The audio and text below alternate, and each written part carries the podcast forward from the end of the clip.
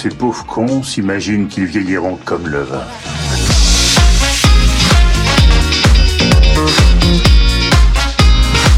Ah, monde de merde.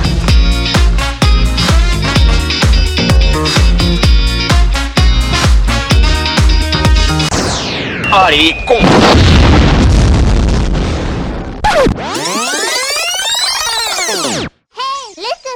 Sur Octopaddle, Octopodcast numéro 50. Comme l'aube qui succède à une nuit caliente, émergeant devant son bol de Nisquik après une nuit torride sur sa PS5, le Daron Gamer siège impérieux devant les méandres du monde.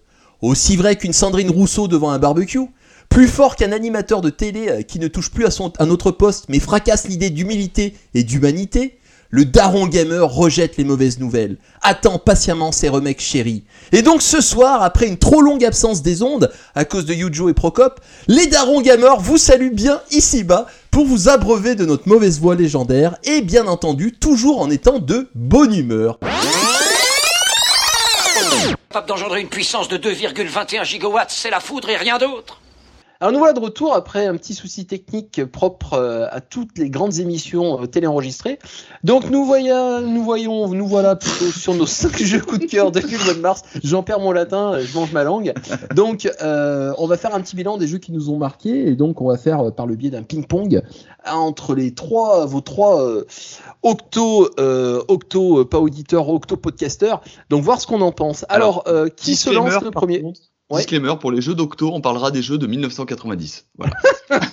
Con, bah, il y en- a deux qui sont de cette année, non mais quelle mauvaise foi. hein. Alors là, justement, on avait commencé par euh, par dire euh, un jeu. Bah, on avait dans le retour sur l'actu, on en avait parlé. C'était Elden Ring. Allez, je commence par celui-ci. Comme ça, euh, Procop pourra aussi rebondir dessus. Ah, Euh, toi, tu l'as pas fait? Bah, moi, moi non, ça Bon. c'est pas un jeu pour moi, je suis désolé. Procop, par contre, peut-être il a, fait- il a commencé lui, je pense. Oui, il a commencé. T'en as combien d'heures, Procop, sur ce jeu? Bah, en fait, euh, oh putain, quelle- la honte. Bah, j'ai fait, euh, pendant, Le- j'ai dû faire 10 heures pendant 3 jours. Ouais. Et puis. euh, Premier boss Non, non, non, non, je me baladais et tout. euh, non, Ah non, oui, euh, Ouais, ouais. Alors c'est ça qui est Euh, chiant, c'est que le jeu il est magnifique, mais euh, incroyable. Mais c'est ouais, voilà, il y a un design qui est pour moi qui est oufissime quoi. C'est-à-dire qu'il il- il- tout, tout te raconte une histoire. T'as as une histoire, un lore derrière qui est ultra profond quoi. C'est un truc de dingue. Et, euh, et le problème, c'est que c'est la difficulté du jeu qui te gâche en fait cette, euh, cet environnement. Moi personnellement, j'ai fait 50 heures dessus, donc tu vois, j'en suis à, ai à plus de la moitié du jeu, mais j'ai lâché parce que c'est sans cesse une souffrance en fait. À chaque fois, malgré que t'es, malgré que t'as un, un équipement euh, qui est quand même conséquent, que tu regardes des tutos sur internet pour avoir le meilleur, le meilleur équipement, pour avoir les meilleures techniques, etc. Tout ça. Mais c'est un jeu qui te punit tellement en fait que t'as jamais l'impression en fait de progresser. Moi, c'est un truc de dingue quoi. Je suis niveau, je dois être niveau 60, je crois. Ouais, niveau 60. Alors euh, les, tutos que tu vois sur internet, les mecs ils sont au niveau 180, etc. Alors euh, forcément, hein. mais même en niveau 60, tu te balades dans la pampa, t'as un loup qui t'attaque, tu te fais défoncer. Donc par euh, des putains de loups là, à moitié zombifiés, et t'es comme un dingue quoi. Et c'est constamment ça. Et malgré que tu peux refaire tout le temps ton ton staff et tes, euh, tes différentes statistiques aussi, c'est-à-dire rechanger de bonhomme. Euh, si par exemple tu avais fait un guerrier et tu te rends compte que ça te plaît pas, tu te dis tiens je vais plutôt faire un mage. Donc tu as une possibilité de, le transformer par le biais d'un d'une larve euh, que tu absorbes, enfin bref, hein, qui te permet de changer de, staff et tu redisposes en fait toutes tes, euh, toutes tes compétences. Et ben, même en faisant ça, t'y arrives pas quoi. J'ai essayé de faire un magicien ultra puissant avec une attaque de ouf, etc. Mais je me suis tout le temps fait déglinguer quoi. Et résultat, bah en fait, tu, tu baisses les bras et et t'as les boulasses de te dire mais pourquoi avoir fait un jeu comme ça si euh, si grand, si généreux dans son propos, mais tellement euh, rachitique dans cette euh, comment dire dans cette- ce côté bienveillant vis-à-vis du joueur quoi. Quoi moi, moi, c'est une déception et je pense que c'est un jeu je ouais, je terminerai pas euh, un peu comme Returnal euh, cher cher cher collègue si vous voyez ce que je veux dire quoi. Est-ce que tu et- vas passer par la fenêtre Elden Ring ou pas Non? Non? Ah bah moi il y a plusieurs fois la manette alors vous foutiez de ma gueule que j'avais eu une manette de PS5 avant d'avoir la PS5 un an avant Euh, j'étais bien content d'avoir deux manettes hein, parce que je peux te dire qu'il y en a une elle a dû souffrir à, à, à, à prendre la manette entre les deux mains et tu sais de la, de la tourner comme si t'allais la, la tordre. Mais là tu te dis calme-toi elle fait 70 euros la manette. Mais mais mais c'est fou c'est fou d'être euh, comment dire, mais je, je- le terme, c'est c'est- méchant comme ça avec les joueurs. Mais, Mais pourquoi? C'est tellement dommage, en fait, Ah mais ouais. que, que tu laisses au moins le choix en fait aux joueurs. Ah, Parce que on n'est pas tous extrêmement bons euh, pour, temps. finir un jeu comme ça. Mais au moins, je sais pas, tu mets, tu, tu, tu mets un mode histoire comme tous les jeux le font, oui. sur lequel tu peux te balader et progresser, et aller jusqu'à la fin pour que tu aies le fin mot de l'histoire. Mais là, non, même pas. Ouais. Donc C'est- du sadomasochisme. Ah ouais, et puis c'est de la, c'est de l'aristocratie de, de merde, excusez-moi du propos là, de faire pour flatter, si tu veux, ces, euh, ces euh, kéké gamers là qui, euh, qui gueulent plus fort que les autres en fait et qui sont une toute petite minorité là, qui font chier tout le monde, hein, qui sont sexistes et compagnie, qui sont, enfin bref, tout c'est- ce, ce public toxique en quelque sorte qui euh, qui met en avant justement cette difficulté euh, pour euh, bah, se valoriser parce que dans leur vie ça doit pas être yolo, excusez-moi, mais mais, mais Mhm. plutôt, mais non mais plutôt là. ça- ils peuvent pas revenir dessus, je pense, parce que maintenant ils sont pris dans, ce, dans cette image-là. Alors, le jeu, il s'est vendu à plus de 12 millions d'exemplaires, je crois. Donc, malheureusement, From Software, ils vont jamais revenir dessus maintenant, parce qu'ils savent que ça se vend. Mais je suis pas sûr que moi, le prochain From Soft, que je l'achète, hein, finalement, euh, parce que tu te rends compte que tu. Ouais, as eu une expérience en tant que telle, mais elle t'a créé tellement de frustration que tu te dis, bah, c'est bon, c'est pas pour moi, quoi. Qu'est-ce que t'en penses, toi, Procop Je t'entendais soupirer, là. Bah, euh, je pense que tu racontes n'importe quoi. bah, justement, vas-y, non, mais ça n'a rien à voir avec les kékés. Je Ah, pense si, que si. Mais non, mais From a toujours fait des jeux difficiles. Rappelle-toi, dans les années 90, avec Kingsfield et les Armored Oh, oui. Core, c'était aussi à se tirer une balle dans le, dans, dans, dans le bite, quoi, parce que c'était super dur. Euh, tu as une œuvre d'auteur. Voilà. Tu vas pas demander à Terrence Malick de faire du Michael Bay. À un moment donné, Miyazaki, il fait son jeu tel qu'il l'entend, avec euh, les, les- les- les critères d'accessibilité euh, qu'il veut mettre en place. Euh, ça nous plaît ou pas, mais au moins il a les couilles, si tu veux, de dire ça sera comme ça, je fais mon jeu tel que je le veux. Et vous n'êtes pas obligé d'y jouer. Vous n'êtes pas obligé Ah, d'apprécier. oui. Ah, oui, bien sûr. Je trouve que c'est très respectable. Alors évidemment, euh, ce qui est dommage pour nous, c'est que c'est typiquement l'univers euh, dont on rêvait depuis très très longtemps. Putain, mais Et ça tombe, ça tombe. En même temps, si tu veux, enfin voilà, l'exigence qu'ils ont euh, dans le gameplay, euh, tu peux pas la séparer de l'exigence qu'ils ont dans l'artistique, si tu veux. Euh, on peut pas, euh, on peut pas leur demander à eux qui ont cette vision du jeu vidéo depuis 30 ans. C'est des mecs qui font des jeux depuis 30 ans, qui sont des vrais auteurs. C'est comme Kojima, c'est comme euh, Yuji Naka, c'est comme Druckmann. C'est des gens qui ont une vision. faut la respecter. Nous, on a des tonnes de jeux à jouer. Ça tombe sur quelque chose qui, artistiquement, nous ravit. Ben, pas de bol. C'est vraiment pas de bol. Euh, Mais pourquoi je pas- partage, je partage ta frustration. Mais pourquoi pas permettre, si tu veux, euh, par le biais, parce que parce pour vidéo, eux- c'est pas, attends, c'est pas un film ou un film, t'es spectateur, un jeu, t'es acteur. Euh, si tu- je peux qu'ils n'ont pas envie. Non, mais, Ils n'ont pas envie. Il faut respecter le fait qu'ils n'ont pas envie de faire, faire comme tout le monde. mais pourquoi pas permettre d'ici deux, ans- deux ans après, euh, d'accord, par un biais d'un DLC, qui te diminue la, la- la- le, jeu pourquoi faire Euh, Pourquoi faire Octo Pour s'ouvrir encore à un C'était- public c'est- plus grand. c'est le jeu le plus, c'est le jeu le plus vendu Ah bah oui, de ça toutes c'est les nouvelles générations avec Cyberpunk. Si tu veux. pas- Ils n'ont pas besoin de mettre de l'eau dans leur vin pour faire plaisir à toi ou moi. Mm. Puis en plus, on l'a acheté, donc de toute façon, euh, Non mais c'est on l'a clair. dans l'os si tu veux. Euh, Et puis Mais en quel plus, dommage. ce qui est- ce qui est- Ah, bah, quel dommage. Après, euh, moi, j'ai beau y avoir joué que 10 heures, c'était 10 heures de, de- magique, quoi. si Mais t'imagines, oui, t'as pas, euh, t'as pas effleuré le, jeu en tant que tel, quoi. Je sais bien, Parce mais que- c'est notre faute. parce que vois, t'as- ce que je veux dire, c'est qu'on on est des quiches. Et encore, toi, Ah. beaucoup moins. Mais moi, je connais plein, plein, plein de gens qui l'ont, qui l'ont fini. Donc, euh, c'est nous qui avons. euh, Putain, là, tu m'as créé le défi, hein. Je vais, je vais m'y on, remettre. on a parce des que- problèmes. Non, mais on a des problèmes de skill, mais c'est pas nouveau. Je veux dire, sur plein de jeux, euh, dès que la- le, le- le niveau de, de skill est élevé, moi, j'y arrive pas. Voilà, c'est tout. Oh. Enfin, c'est, c'est, c'est comme tu sais les rogue, les roguelikes où il faut le faire au millimètre. Oh, Bah, ça, j'y c'est arrive pour pas, j'y moi. arrive pas. Après, moi, j'ai 50 000, on a 50 000 jeux à faire entre temps. Bon, bah voilà, euh, effectivement. Bah, c'est autre chose. toi. Mais c'est vrai que c'est. c'est. Frustrant, mais en fait, ça fait partie de l'expérience que Mais- les artistes ont voulu donner. C'est des artistes, il faut les Tu, laisser tu faire. vois, le, le- le- ce jeu, mais ce qui est quand même fou, c'est que tu. Même quand tu vas y arriver, tu es sans cesse en danger, en fait. C'est ça le truc qui est. Tu te sens jamais serein, en fait. Et c'est ce côté, si tu veux, de stress permanent, moi, qui m'a hyper saoulé. Je me dis, je peux, je fais pas du jeu vidéo euh, après une journée de merde, de boulot ou d'autres choses, euh, pour me remettre dans cet état de stress en fait. Il faut que tu aies des périodes de safe ou il faut que tu as. T'as, t'as un- Ouais, T'as et là- Nintendo pour ça. Ouais, mais ouais. D'accord. Non, mais, Mais- tu peux pas demander. C'est un jeu parmi des centaines et c'est le jeu d'un artiste, d'un vrai créateur. Ah oui, tu oui. peux pas lui demander de se. Oui, c'est emmerdant pour nous, mais on a quand même la chance aujourd'hui dans un monde hyper consensuel, dans l'industrie hyper consensuelle, dans lequel les créateurs euh, ne sont pas au centre des projets et on, leur marche dessus en permanence, d'avoir un mec qui euh, qui veut comme il l'entend, plus personne ne peut rien lui dire. Et oui, ça va, ça va à notre euh, désavantage à nous en tant que, que, que joueurs, toi et moi. Mais quand on prend un peu de recul, c'est quand même une satisfaction incroyable de voir que en 2022, euh, on a quand même une équipe petite, en plus ils ne sont pas nombreux, qui peut imposer à des gros studios une vision aussi radicale euh, et que ça marche, si tu veux. Et, ça, ça, fait du bien quand même, tu vois, même si effectivement nous on bute là-dessus. euh, bah voilà, moi je, trouve ça quand même, je trouve ça quand même extrêmement positif Curieux. ouais. que euh, que- que- qu'on ait encore des des, des, des, des œuvres qui ont une vraie âme, même si c'est très difficile. Voilà. Enfin, je, je- évidemment sur un plan personnel ça m'emmerde. Mais, euh, Ah, mais ouais, mais on est tout en train de se plaindre que c'est tout lissé, qu'il n'y a pas d'âme, et nanana, et quand il y en a,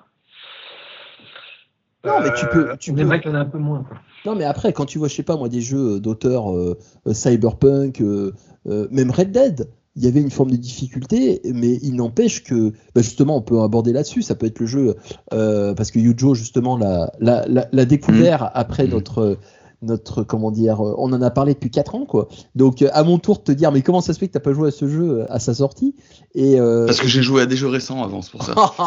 et du coup, il s'est plongé dans Red Dead. Alors, ton ressenti, toi, par rapport à ce jeu depuis mars, là? Tu l'as commencé il y a combien de temps? Euh, non, je l'ai commencé il y a quoi? Il y a, il y a- il y a une semaine et demie, là, à peu près. Alors, je l'avais déjà commencé, j'avais fait l'intro où tu vas chercher le mec euh, qui, est, qui, est, qui est dans la neige, etc. Et puis là, j'ai recommencé où, où euh, en gros, euh, je, voilà, je suis sorti en fait de la période un peu neigeuse et j'arrive vers la ville, vers Valentine, etc.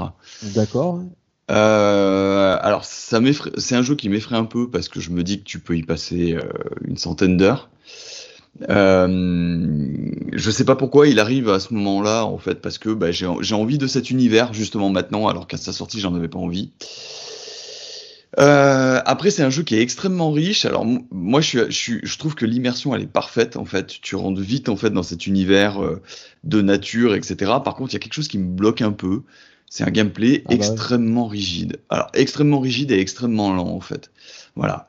Donc, euh, j'ai toujours eu du mal, en fait, avec les Rockstar, et ça avait été le cas, en fait, avec le premier Red Dead. Par exemple, quand tu vas aller d'un point A à un point B, euh, systématiquement, en fait, faut que tu tapes une conversation à la con dont t'en as rien à foutre. Voilà, et tu peux pas passer ça. Donc ça, c'est vrai que c'est quelque chose qui m'emmerde un peu. Là où dans Ghost of Tsushima, quand tu voulais, par exemple, parce que c'est à peu près le, le même style de jeu, hein, c'est un monde ouvert. Dans Ghost of Tsushima, en fait, la différence, c'est quand t'allais dans un point A à un point B, c'est que tu t'émerveillais en fait du paysage. Et là, à cause du choix de Rockstar, en fait, de t'obliger à suivre cette, euh, ce, ce- ce discours à la con, bah, tu peux, tu peux même pas en fait euh, trop regarder. Alors, c'est peut-être le début du jeu en soi qui Ouais, parce que impose ça, parce qu'il faut installer. Ouais. Comme- Voilà, il faut peut-être installer les personnages. Tu as des passages où tu vas être seul, où tu vas te taper 10 minutes de, de ruée euh, sauvage, en l'occurrence avec ton canasson, Ouais. euh, où là, tu as vraiment de la contemplation à fond de balle. Quoi. Après, tu as plein d'éléments qui vont arriver dans le jeu qui peuvent te couper Ouais. dans, dans le truc. Tu as une attaque de diligence qui se passe à côté de toi. euh, Ouais. T'as as un gars qui se fait euh, défoncer par son cheval. Quand j'ai expliqué sur le test d'Octopaddle, ça. Voilà, il y a des éléments, en fait, tu te dis, voilà, ils ont été mis à ces endroits-là, peut-être pour casser un peu ce moment-là. Mais tu Mm. peux chevaucher pendant des, de longues minutes, en fait. Ouais. Vraiment, t'es seul, quoi.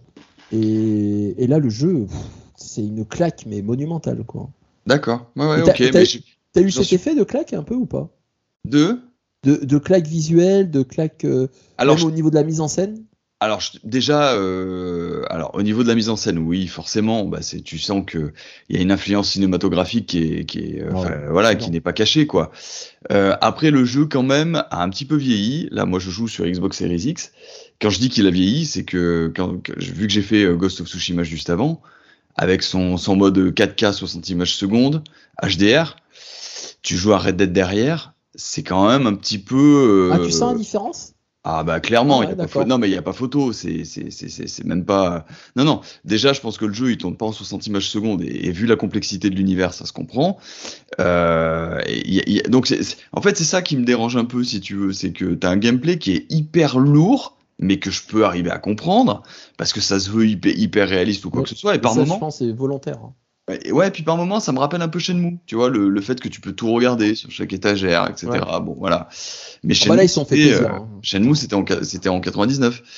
La. Red Dead, euh, c'est quand même dans les années 2020, quoi. Après, après, ce côté de lenteur, moi, je le- je l'ai vraiment articulé avec le, le fait que tu as un personnage qui est déjà pas jeune, qui porte les poids des années sur lui. C'est un cow-boy en plus, donc tu vois, il a tout un attirail qui fait que ça rajoute sa lourdeur, euh, comment Non, il mais- se déplace. Et, et tu vois, c'est ça, ce fait y- que y a tu deux ton flingue, que Euh, tu. je, je comprends ce que tu veux dire. Quand le personnage il marche et qu'il est assez lourd, je peux le comprendre. Là où moi je trouve que c'est lourd aussi, c'est que tu fais trois pas, t'as une cinématique.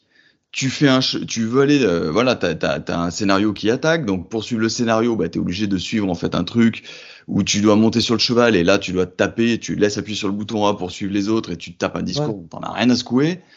Euh, donc voilà, ça, ça c'est toujours un truc moi qui m'a freiné dans les jeux Rockstar en fait, c'est que il veut tellement en dire, tellement mettre des trucs, tellement occupé en fait pour dire ouais vous avez vu en fait euh, on a pensé à tout que bah moi quelque part il y a des moments je préférerais qu'il me fasse un time travel quoi Ah, pour, euh, sens- pour aller directement jusqu'à la mission parce que ça me gonfle quoi de, de me taper ces discours dont j'en ai je les lis même pas en plus c'est ça Ouais. qui est le pire Mais, mais tu je sens qu'il y a une frustration vis-à-vis du cinéma. hein, Chez eux. Quoi, Bah, le cinéma n'est jamais aussi bavard non plus enfin faut pas déconner quoi Non, le cinéma, ce- ouais. Le, le cinéma, euh, quand t'as un trajet en voiture, il dure pas 3h30 parce que le film il dure 2 heures. Là, par contre, Red Dead, ils se sont dit, bah nous, on a un jeu vidéo, euh, bah ouais, bah tiens, pour aller d'un point A à un point B. Et puis, ça a pas de sens en plus, moi je trouve. Après, je sais pas que- s'il y a des voyages rapides, je, je m'en souviens plus s'il y en a dans le jeu. Bah, Pro- Là, pour l'instant où j'en suis, il y en a pas. Hmm, Je me souviens pas s'il y en a. Je non, crois que je oui. crois pas, hein. parce que tu es obligé de prendre ton, ton cheval. euh, il me semble pas, mais bon. Il n'y a pas avec les diligences les, digi- les digi- Ah, si, si, les diligences. Diligences, les Je sais pas, moi je prenais toujours mon canasson, moi, donc euh, je sais pas du tout. D'accord. Parce que, ouais, parce que le jeu, c'est vrai qu'il était d'une ambition folle, mais la scène de départ, là, quand tu es dans la neige. pff, après, c'est un jeu qui a été euh, crushé, euh, comme ils ont fait du crunch. euh, les pauvres équipes en ont sué d'ailleurs, sué, sans, sans héros malheureusement. Mais c'est vrai que c'est un, c'est un jeu qui est d'une ambition euh, et dans la même lignée. Quoi. Moi, Cyberpunk, je le mets dans la, dans la même lignée, continuité quand même. hein. C'est des jeux comme ça. T'en vois, euh, vois pas toutes les, tous les ans. Quoi. Fort Mm. heureusement d'ailleurs, parce au niveau de la di- pour le faire, ça a été quelque chose. D'accord, donc là, t'en as combien d'heures sur Red Dead? Oh, moins de 10, je pense. D'accord, donc euh, tu j'ai, voilà, j'ai, j'ai, je, je sens que c'est le style de jeu. En fait, tu peux pas faire une session d'une demi-heure, c'est pas possible. Quand tu commences à jouer, il faut jouer à minima peut-être une heure. Ouais, Donc c'est, voilà. Puis, toi qui aimes bien te balader dans les jeux vidéo, je pense que là, tu vas voir un moment. Euh, oui, bon, mais tu c'est- ton, ton cheval C'est et c'est tu- justement ce qui me freine en fait, de- c'est de la balade guidée. Et puis tu vois, il y a, il y a juste, et je finirai là-dessus sur ce jeu parce que je, je suis pas assez loin pour pouvoir en parler, mais euh, il y a un truc, hein, tu vois, t'as presque l'impression que quand tu vas sur une mission, tu fais le trajet, tu dis ah bah ouais c'est cool, c'est réaliste, mais en fait le trajet il est juste fait pour te caser en fait un dialogue à la con quoi, Ouais, tu vois. ouais, Et d'un seul coup t'arrives, le dialogue se termine et puis d'un seul coup t'arrives, ah bah tiens je suis sur le milieu de la, de la mission. Et Non, ça, mais- ça me, Ouais. ça me casse un petit peu le truc, à la différence de Ghost of Tsushima, justement, où tu, tu savais que ta mission, elle était là-bas, mais par contre, tu pouvais aller où tu voulais, en fait, si tu veux. Et puis surtout, dans, pour aller d'un point A à un point B, t'étais émerveillé, tu découvrais plein de trucs, tu découvrais un, un, un sanctuaire, tu découvrais, enfin, voilà, des, des, des trucs là, tu sais, les, les Mm. missions avec les petits renards, le vent te guidait. Après, voilà, il accuse peut-être aussi un peu son âge, mais euh, je comprends ce qu'il veut faire. Sors des Mais- missions. C'est-à-dire que ne fais pas toutes les missions et profites-en pour te balader en fait. Parce que en fait, c'est là où tu vas. Moi, je trouve que tu découvres le jeu. Moi, tu vois, dans ce jeu-là, à un moment, je me suis tapé un trip d'aller sur la zone en fait de, de l'ancien jeu euh, du premier euh, du premier Red Dead. Red Dead, en fait, Mm. qui est c'est à l'ouest de la carte. En fait, c'est dans le Nouveau-Mexique. Et donc, Mm. tu peux y aller. En fait, ils ont laissé la zone. Mm. Sauf qu'ils l'ont aménagé, euh, bah, que la zone, elle a, euh, bah, le, je me souviens plus l'histoire. euh, Marston, c'était quand? C'était, euh, c'est après. Donc, euh, oui, c'est ça. Le, le- le Red Dead 1, il se déroule en fait euh, après Red Dead 2, Procop. Je me souviens plus au niveau. Oui, du- oui, oui, oui, oui, c'est ça. C'est bien Donc en fait, tu vas dans la zone en fait que tu n'as qui est, avant euh, le futur Red Dead Redemption numéro 1 et en fait dans cette zone là tu retrouves des éléments en fait du jeu. C'est c'est c'est assez troublant en fait. Et en fait ils l'ont laissé et ils ont créé une vie autour. Alors il y a, y a des zones qui sont désertiques mais tu as tout, euh, tout ce qui est espèces animales qui sont présents et autres.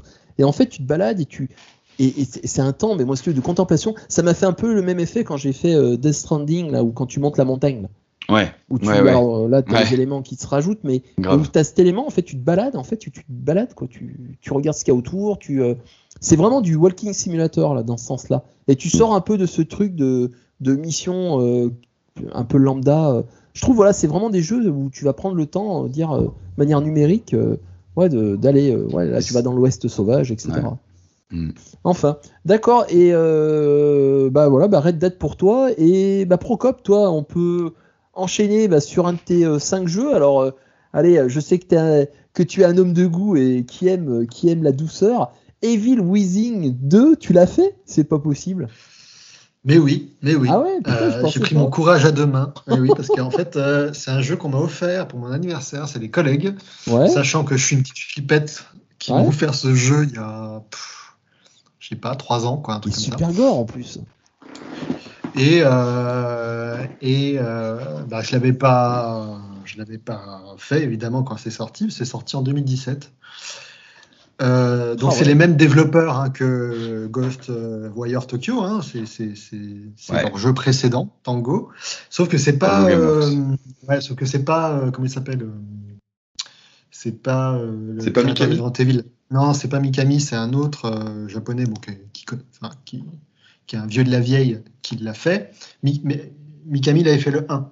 Et le 2, Ouais. bah, c'est son, son successeur qui l'a fait, parce que je pense qu'il bossait sur, euh, sur autre chose. Quoi. Euh, c'est la suite directe du 1 que je n'ai pas fait. Je l'ai, mais pareil, euh, bon, je l'ai pas fait. Ça pose pas de problème du tout, puisque il n'y a pas de. Tu comprends un petit peu ce qui s'est passé dans le 1 dès l'introduction, etc. Donc c'est vraiment la suite directe, avec les mêmes personnages. Et en fait, euh, ça commence euh, avec un incendie dans la, la- la maison euh, du personnage principal, et sa fille est brûlée, Oh, vivante, dans la maison. Donc ça commence très fort. Joli daron. Ouais. Et s'ensuit une dépression très longue, l'alcool, tout ça, etc. Enfin, le, le pauvre mec. Et sa femme a disparu, en fait. C'est-à-dire qu'en fait, ils sont attaqués. Ils sont attaqués. voilà. Enfin bon, on ne sait pas trop ce qui se passe. On sent qu'il y a quelque chose d'un peu étrange dans, dans cet incendie. Et sa femme disparaît. Il ne sait pas ce qui. On ne sait pas. Voilà. Et il y a une organisation qui vient le chercher. Revient le rechercher. Enfin, je ne sais pas les liens avec le 1, en fait. Donc, euh, peut-être que les auditeurs me diront euh, exactement. Enfin, et il apprend que sa fille est vivante, mais qu'elle est euh, prisonnière d'un, comment dire, d'un- une sorte de machine, si tu veux, qui, qui, euh, comment dire, qui, enfin, elle est prisonnière dans un monde, voilà, dans un monde un peu démoniaque, etc., qui est une sorte de, moi, ça me fait penser un petit peu au monde du dessous de Stranger Things, tu vois, c'est une espèce de monde euh, qui, qui ressemble beaucoup au monde réel, mais en mode euh, extrêmement euh, Négatif. négatif, euh, maléfique, violent, etc. Et tu te retrouves dans une ville, voilà, une ville un petit peu, un petit peu la Resident Evil, avec des morts partout, euh, des, créatures dégueulasses, euh, des espèces de zombies, etc. Et tu dois aller chercher ta fille, quoi. Et euh, t'es- voilà. Donc ça commence comme ça, et c'est euh, c'est un jeu qui rappelle beaucoup euh, Resident Evil. euh, Mm. par son côté très américain, tu vois, son côté très américain. Dans... Tu, tu vois qu'en fait, c'est des Japonais qui euh, ont choisi un background américain, une ville américaine, avec des persos euh, blancs américains. euh, tu vois, il y, a il y a un côté un petit peu euh, euh, Resident Evil comme ça. Euh, mais beaucoup plus. euh, Psychologique? ouais, un, un petit peu à la, mais déjà, c'est- Silent, à la Silent Hill ou Ouais, j'irais peut-être pas, pas, pas autant, mais non, parce que c'est beaucoup plus gore, c'est beaucoup plus brutal, si tu veux, que Silent Hill, où ça jouait quand même beaucoup sur pas grand-chose. Ouais. Euh, c'était très bien fait, mais parfois c'était juste ta radio qui grésillait, et puis euh, voilà. Là, il y a vraiment, euh, il y a vraiment des, des, des- des créatures partout, à dégommer, beaucoup de jumpscares. Mais t'as aussi Et gore, des... gore, gore ou, Ouais, ouais, ouais, quand même. Ouais, ah, parce que la jaquette du jeu, c'est bien le visage qui est pris dans des barbelés là. Ouais, Ah ouais, ouais. d'accord. Oui, t'as quand même des passages bien dégueulasses, euh, avec des corps en décomposition. euh, Enfin, c'est quand même euh, assez, euh, assez spécial. Oh.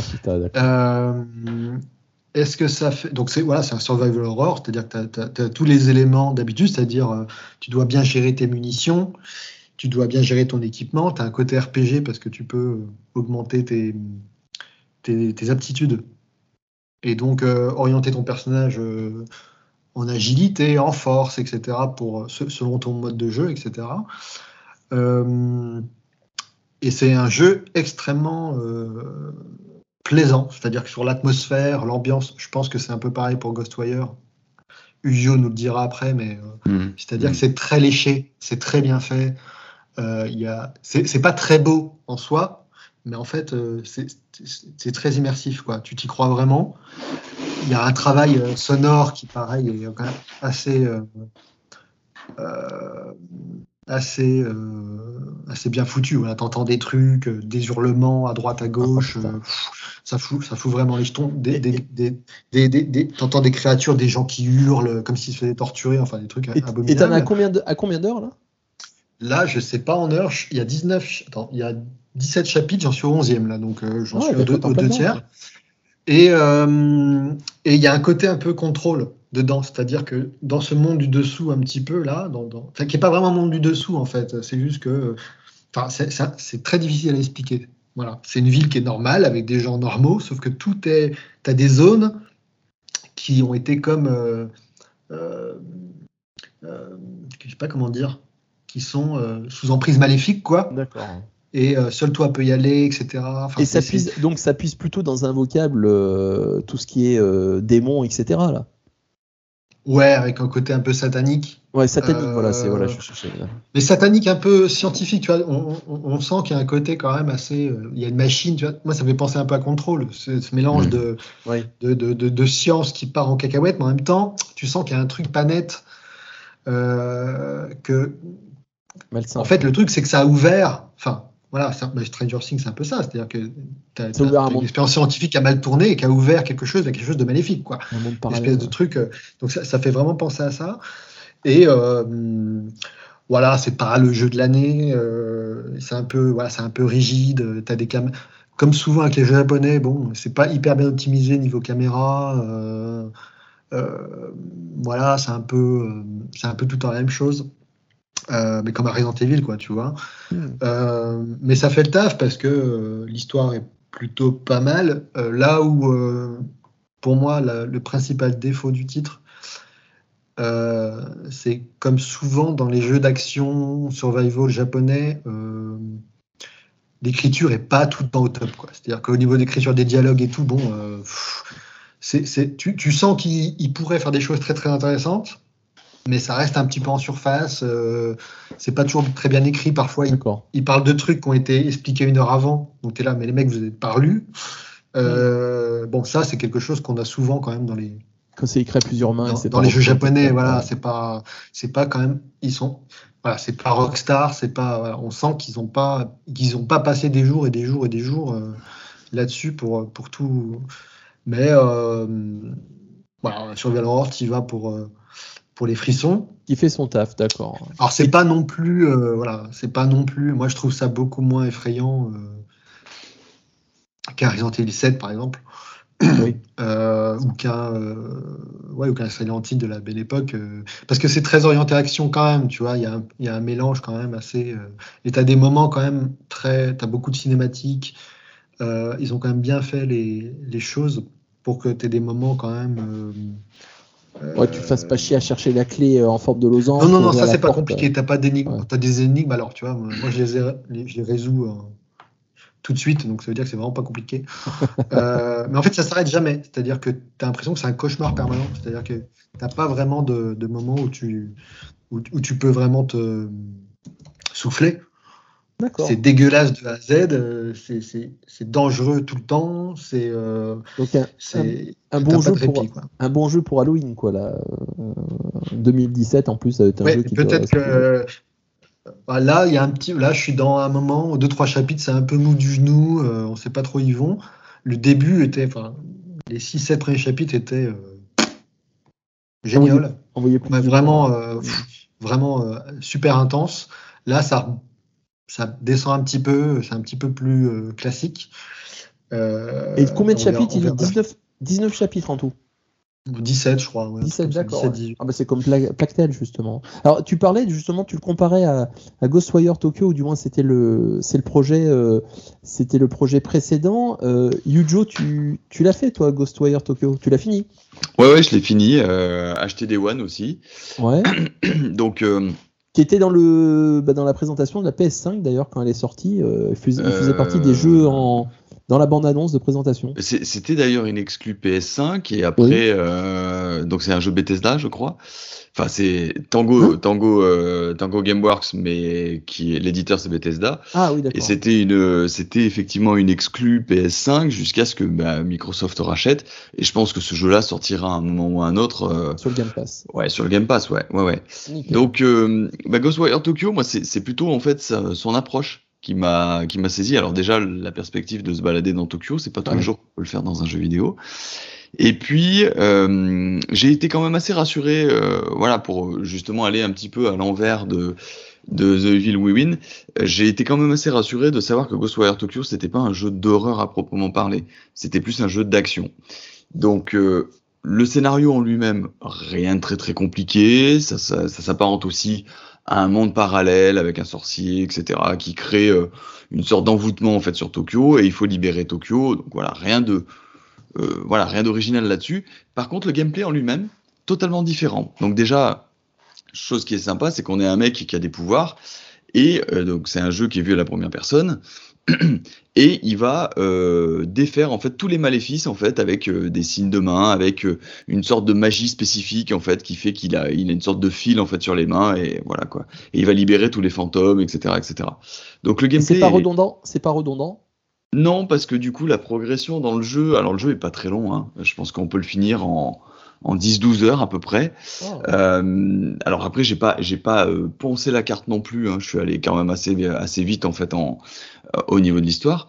Mais par contre, il y a une évolution qui est vachement bien faite, c'est-à-dire que plus on avance dans le jeu, plus on progresse, plus on apprend des nouvelles techniques, qui fait que tu as toujours un petit ajout de gameplay qui vient en fait euh, bah, quelque part te laisser en fait dans l'aventure. Et puis, alors l'ambiance, elle est, elle est super, le jeu Ah, techniquement. bien. Techniquement, le jeu, il est, il est, il est beau sans être ouf. Voilà. Mais par contre, l'ambiance, en fait, et ce, ce gameplay électrisant qui, qui, je trouve, pour une fois, est renforcé par la manette PlayStation. Parce que du coup, ça se joue beaucoup avec les gâchettes. Et, et donc, il y a ces vibrations qui fait que quand tu chopes, en fait, un fantôme comme ça et que tu tires avec ton doigt, avec ta main, en fait, c'est comme si tu tirais un fil. Tu sens la résistance, en fait, dans la manette Elle, euh, elle est PS5. incroyable. Elle est et ça, franchement, c'est ultra immersif. Il y a des belles scènes d'action, il y a des belles cinématiques. L'his- L'histoire est plutôt euh, sympa après à faire, on comprend un petit peu le, truc. Il y a des combats de boss qui sont euh, assez bien foutus aussi. C'est c'est pas le jeu de l'année, clairement pas, mais moi par contre j'ai pris euh, beaucoup de plaisir à parcourir Tokyo. Il est pas très long, donc c'est un peu ce que je cherchais aussi. Et par contre, il est hyper jouissif dans son gameplay. hein. Franchement, voilà. Là, il y a, on peut enchaîner par moments euh, euh, des, des- des tonnes et des tonnes de fantômes qui arrivent, etc. Et puis il y, a- il y a des moyens, en fait, on peut leur shooter dessus avec la main. euh. Oui, parce que tu fais des, il fait des mouvements avec ses mains pour euh, C'est créer génial. des pouvoirs. Ouais. Ouais, exactement. Heureusement Et- que c'est pas sorti sur Switch. hein. J'imagine trop avec les Joy-Con. Nintendo, ils auraient prévu un truc euh, où tu Oui. peux faire avec les Joy-Con, ça aurait été abominable. Ça n'aurait pas marché du tout. Ouais, ça n'aurait pas marché du tout. Là, franchement, manette en main, c'est un vrai plaisir. C'est une belle petite expérience et je crois que maintenant vous pouvez le trouver pour pas grand chose, pour 30 euros à mon avis. Donc euh, c'est une belle expérience. Moi, je recommande. Est-ce que tu as fait euh, Yakuza Like a Dragon? T'as pas aimé toi le côté bavard, je crois? Ouais, non. Parce Ouais. que tu te balades dans, tu te balades. Alors c'est pas Tokyo, c'est vrai. C'est euh, Yokohama. C'est Yokohama. Moi, franchement, déjà juste pour se balader dans les villes japonaises, cette série Yakuza, elle est top. hein. Ouais, j'ai alors euh, j'ai essayé hein, dans Like a Dragon, j'ai Ouais. essayé d'y aller parce que Yokohama, j'y suis allé. euh, je, voilà, je connais, je connais le quartier. Le problème, c'est que j'ai essayé d'aller jusqu'à la baie en fait pour voir si tu pouvais marcher autour des deux tours et là où il y a la, la truc Ouais. et tu peux pas quoi. Tu restes dans ton quartier. Après, donc t'as des murs. Oui, t'as des murs invisibles. C'est casse-couille ça. mais, Ça, mais n'empêche, moi, je l'avais fait l'année dernière. J'avais, j'ai passé un bon moment. Quoi. Tu voilà. Tu après, t'as le personnage. Tu t'attaches au personnage qui est complètement what the fuck. Et puis t'as ce côté euh, Yakuza avec ses histoires tout le temps improbables. Quoi. Ouais. Mais euh, il était, ouais, il- franchement, euh, c'est, ça a été une expérience d'une balade urbaine sy- sympathique. Alors ben moi, je vais prendre la parole en parlant de balade urbaine. Je me suis rebaladé, bah, c'était plutôt cet été, dans les rues donc de Saint-Jean d'Acre euh, sur Assassin's Creed premier du nom, donc euh, le, premier épisode de la série euh, qui a été mené par Patrice Desilets, donc le créateur de Assassin's Creed. Et c'est vrai, je me suis replongé dedans. Alors en fait, je me suis repris. Alors je l'ai, je l'ai acheté sur, sur Xbox euh, 360, donc pour pouvoir le faire sur la série X. parce qu'il a eu un, il y a une possibilité d'avoir des gaps graphiques pour améliorer le jeu, donc donc oui, alors c'est pas c'est pas exceptionnel le gap que t'as quoi, mais il Mhm. n'empêche que le jeu est jouable et ça te permet de jouer un jeu euh, sur une sur deux consoles d'écart euh, par rapport à la PlayStation 5 qui est plutôt sur la PS4. Tu Mhm. peux pas l'avoir. Moi, je l'ai sur PS3, donc voilà, râpé quoi. Et c'est vrai que bah, ce re... c'est là on- voit le jeu quand il est sorti en 2007. Quand même, il était vraiment en avance sur certains éléments. Après, par contre, même Patrice Desilets, j'avais lu une interview de lui. euh, Il reconnaissait que le jeu, ils ont pas pu le finir comme ils l'auraient voulu quoi. C'est-à-dire que le fait que ça soit hyper redondant. Je sais pas si vous vous souvenez, tu arrives dans une ville, tu dois faire une enquête pour trouver où est le mec euh, que tu dois assassiner. Euh, ensuite, tu dois aller faire des quêtes. C'est toujours le même déroulé en fait. Et, euh, et donc, tu fais ça dans trois villes, donc avec un espace, un hub central qui est, qui est assez vide par contre. Euh, donc ça, c'était le côté chiant. Mais il n'empêche quand même que le, le côté où tu pouvais escalader les tours, etc., tout ça, quoi, ça fonctionne quand même, euh, ça fonctionne quand même bien. Et donc, je l'ai refait. bah, je me suis, j'ai passé un bon petit moment de me rebalader dans les, dans le, le Proche-Orient. Donc, il y a Saint-Jean d'Acre, Jérusalem, et le troisième, c'est Damas. Et, euh, et Damas, les ouais. reconstitutions historiques des, des bâtiments, donc bon, avec des anachronismes forcément, euh, ils ont mis des bâtiments qui n'existaient pas à l'époque où se déroule le jeu, mais euh, mais bon, il n'empêche quand même qu'il y a eu, euh, il y a eu un, il y avait eu du taf important, et c'est vrai que là, la prochaine, euh, le prochain épisode d'Assassin's Creed qui replonge justement dans ce euh, Proche-Orient là, donc ouais, voilà, donc c'est pour ça que je me suis replongé dedans, et bon trip nostalgique, et c'est là qu'on se rendait compte que les jeux étaient pas si longs en fait, hein, par rapport aux jeux Mais là, actuels. il, il a pas trop vieilli justement parce que, enfin moi des, des souvenirs que j'ai en fait de ce Assassin's Creed, c'est que les gameplays montraient un trailer, euh, Ouais. un gameplay assez euh, assez aérien. euh, T'avais l'impression Ouais. que le personnage, il, il était d'une souplesse, etc. Puis quand tu jouais, en fait, c'était ultra rigide. Qu'est-ce que ça donne maintenant Ah ben, il y a toujours. Après, oui, ils ont amélioré quand même ce côté des, des murs que tu tapes quand tu essayes de monter, il veut pas monter ou tu as des petits soucis de gameplay. Ils- ça, par contre, c'est sûr par rapport au, au, au nouveau, au dernier Assassin's Creed, tu vois le progrès qu'ils ont fait dans la manipulation du personnage.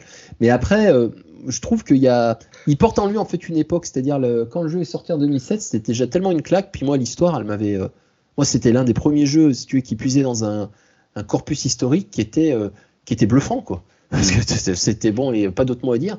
Et je trouve que ça, ça, ça a toujours, ça a bien vieilli quand même. Après, le fond de l'histoire, après tout avec ce côté métaverse que, que développe Ubisoft autour du jeu, là où tu as cette société qui essaye de plonger dans la mémoire génétique en, en comment dire, en, en, ah, en, comment dire, en essayant de retrouver des, euh, des personnes qui ont justement euh, qui ont, qui ont eu un ancêtre qui a eu, un, qui a eu fait des choses dans le passé, etc., euh, pour essayer de remettre la main sur des artefacts d'une civilisation extraterrestre. Ça, c'est le côté Mm. euh, too much des Assassin's Creed, malheureusement. Ils avaient un peu laissé tomber un peu ce, ce truc dans, les, dans certains épisodes. Là, ils sont en train d'y revenir dessus, malheureusement. Mais euh, ouais, moi, moi, le jeu à l'époque m'avait plu, et là, tu vois, bon, je l'ai refait. Et surtout, oui, c'est un jeu qui se fait rapidement. C'est-à-dire qu'en moins de 20 heures, tu l'as fait. Euh, Ouais. À la différence des derniers où il faut taper 80 à 90 heures de jeu quand même pour les finir. Hmm. Donc euh, voilà, ça a été, euh, c'était un bon retour, euh, voilà pour moi, pour mon petit jeu de l'été. Euh, dans la continuation, bah, on va revenir sur un jeu qui puise dans l'histoire, Plague Tales, euh, mon cher Procop. Donc euh, d'Asobo, donc tu l'as, tu l'as fait sur le Game Pass, je pense, Ah oui, oui. comme moi. Donc alors, ton, combien, à combien de chapitres tu es? Là, il y en a 17 chapitres sur le jeu. J'en suis. Il y en a 17 Ouais. Euh, Ah ouais, ouais. Moi, j'avais vu qu'il y en avait moins. Euh, bon, écoute, euh, moi, je- il me semblait que j'étais aux deux tiers du jeu, mais je suis. Merde. Bah, sur une, Ah, sur une moi, j'avais, moi, j'avais j'avais lu 10 chapitres, hein, donc euh, 10 ou 11. Ah Donc, non, non, euh, moi j'en ai bien vu 17 parce que dans des critiques de, de sites sur le jeu là, qui, qui trouvaient qu'il était beaucoup trop long, je vais vérifier ça. Alors du coup, bah, dis-nous ton, ton ressenti. Alors toi, ce jeu, tu l'attendais? Le premier, tu l'avais bien aimé? Ah ouais, j'avais adoré. ouais, ouais. Ah oui, c'était un des jeux que j'attendais le plus. hein. Euh, parce que voilà, c'est. euh, moi, j'avais vraiment pris une claque quand même avec le premier parce que. euh, La Guyane artistiquement, ouais, Ouais. artistiquement, c'était quand même assez fou. C'était en plus un, un univers architecturalement, etc., qui changeait des autres jeux historiques. C'est-à-dire que tu avais quand même une, une, une fidélité euh, qui n'était pas seulement euh, comme dans Assassin's Creed, qui est une fidélité euh, topographique, etc. Dans Plague Tale, ce qui était bien, c'est que tu sentais qu'ils avaient fait des efforts aussi par rapport euh, aux mœurs des Oui. gens, Mm. euh, par rapport aux coutumes, euh, à la géographie. Voilà, Assassin's Creed, bon, tu as l'impression que les mecs, en fait, ils vivent au XXe siècle. quoi. Il n'y a pas tellement de. Voilà, il- c'est un peu particulier. Il y a pas, voilà, ils n'ont pas poussé autant. euh, Ah bah là, t'as plus un côté Moyen Âge quand même. Quand tu le, Ouais, voilà. tu vois l'approche du Moyen Âge, elle est quand même beaucoup plus euh, fidèle, même dans le deuxième. Là, Euh, il y a des éléments qui sont quand même. euh, Mhm. on peut leur tirer notre coup de chapeau. hein. D'accord, donc t'as Ok. ce côté, cette Voilà. ambiance qui t'avait plu tout de suite déjà. Oui, oui, oui. Mm. Oui, puis moi j'ai trouvé les phases de gameplay euh, euh, assez sympas. Euh, alors c'est vrai que dans le 2, euh, il y a à la fois plus de variété dans les environnements. Euh, le premier était quand même très noir, euh, c'était Ah bah. toujours euh, dans les ténèbres. euh, c'était Ah bah là, le début, très- Le début Très urbain, c'est et là, Ouais, puis ils ont un, Ah, côté, puis il y un côté lumineux, euh, il y a un côté campagnard, euh, c'est rural. euh, voilà, il y a- tu voyages beaucoup plus, donc tu respires un peu plus. Voilà. Pour le moment, je suis pas déçu. Après, c'est pas euh, non plus. euh, euh, Un Gotti. Bah non, parce qu'en fait, le problème, c'est que. Enfin, le problème. Pour moi, c'est pas un problème parce que je prends, je prends, mon, je prends mon pied, il n'y a pas de souci. Mais euh, voilà, quand tu regardes avec un peu de recul et que tu compares aux autres jeux, tu as l'impression qu'ils ont essayé de faire un. un- Il y a un côté Uncharted dans beaucoup de, de, de- de passages, tu sais, quand, notamment quand Arles est détruite. Oh là, Ça dis pas très, tout là. euh, Spoil, spoil voilà, pas. bon, bah, D'accord. bon, après, bon, c'est au début, Ouais. on s'en fout. Euh, puis euh, les gens qui y jouer. hein. Euh, non, mais il y a le côté, voilà, il se passe un truc et tu dois fuir ou tu dois arriver à un endroit et donc tu te déplaces. c'est très cinématographique. Ah bah tu sens qu'ils sont, ils sont, ils sont dans une logique de comparaison avec le studio, avec Naughty Dog. hein. Ils ont Mm. cette volonté dans. mais bon, d'en ils ont mettre- pas, voilà, ils ont pas, le- voilà, mais bon, ils ont pas le talent non plus narratif de Naughty Dog. euh, l'expérience. hein. clairement, euh, clairement, il y a quand même un niveau euh, largement en dessous au niveau de, de la enfin, de, de la caractérisation des personnages. Ils sont bien, hein, il n'y a pas de problème, les dialogues sont bien. Ah, tu sens qu'elle monte en pression quand même, la Amicia. La, ouais, la mais hein. t'as jamais de scène où tu dis waouh, qu'est-ce que c'est bien écrit, qu'est-ce que c'est bien, ça, que ça, ça reste quand même assez classique. Alors comme Uncharted ou Last of Us, t'avais vraiment des passages où t'es là, mais waouh, Mm. qu'est-ce que c'est bien écrit. Euh, tu as vraiment l'impression que, que, que, que tu es au niveau de. de voilà, tu as vraiment Mm. un. Alors que là, bon, bah, t'es là, bon, bah, c'est bien, c'est bien écrit, euh, il y a de la qualité, mais t'es jamais soufflé, quoi, tu vois. Mm. Euh, Alors, game- par contre, gameplay est quand même très redondant, c'est tous les, tous les passages où tu dois pas. En gros, tu dois aller d'un point A à un point B, et puis tu as des ennemis entre. Et tu dois. euh, Franchement, c'est pas.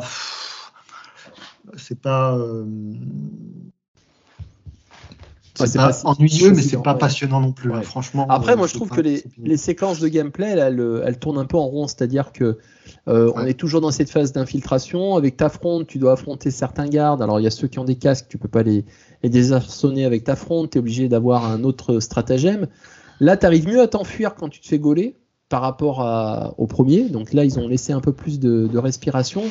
Mais euh, en fait, moi, je trouve ce qui est le plus intéressant dans le jeu. Alors, moi, j'ai fait les 4 ou 5 premiers chapitres, donc il y en a bien 17 hein, euh, dans le jeu. Euh, en fait, c'est surtout la claque visuelle que tu prends. Et cet univers du Moyen-Âge qui est vraiment, qui est vraiment assez, assez bluffant. La reconstitution d'une Arles qui est pas réellement la Arles du Moyen-Âge, mais qui s'en inspire quand même grandement. Et puis, voilà, avec ce côté de de création euh, artistique, hein, la- leur liberté de, le- de pouvoir la modéliser en tant que telle. C'est vrai hein, que ah ouais, c'est vraiment, magnifique, euh, franchement. Et on se balade avec plaisir en fait dans la même si c'est assez Mhm. balisé en fait dans la ville par exemple euh, au départ Et puis, euh, tu as tout ce contexte du Moyen Âge au niveau des relationnels entre le per- les personnes, le poids de l'Église aussi.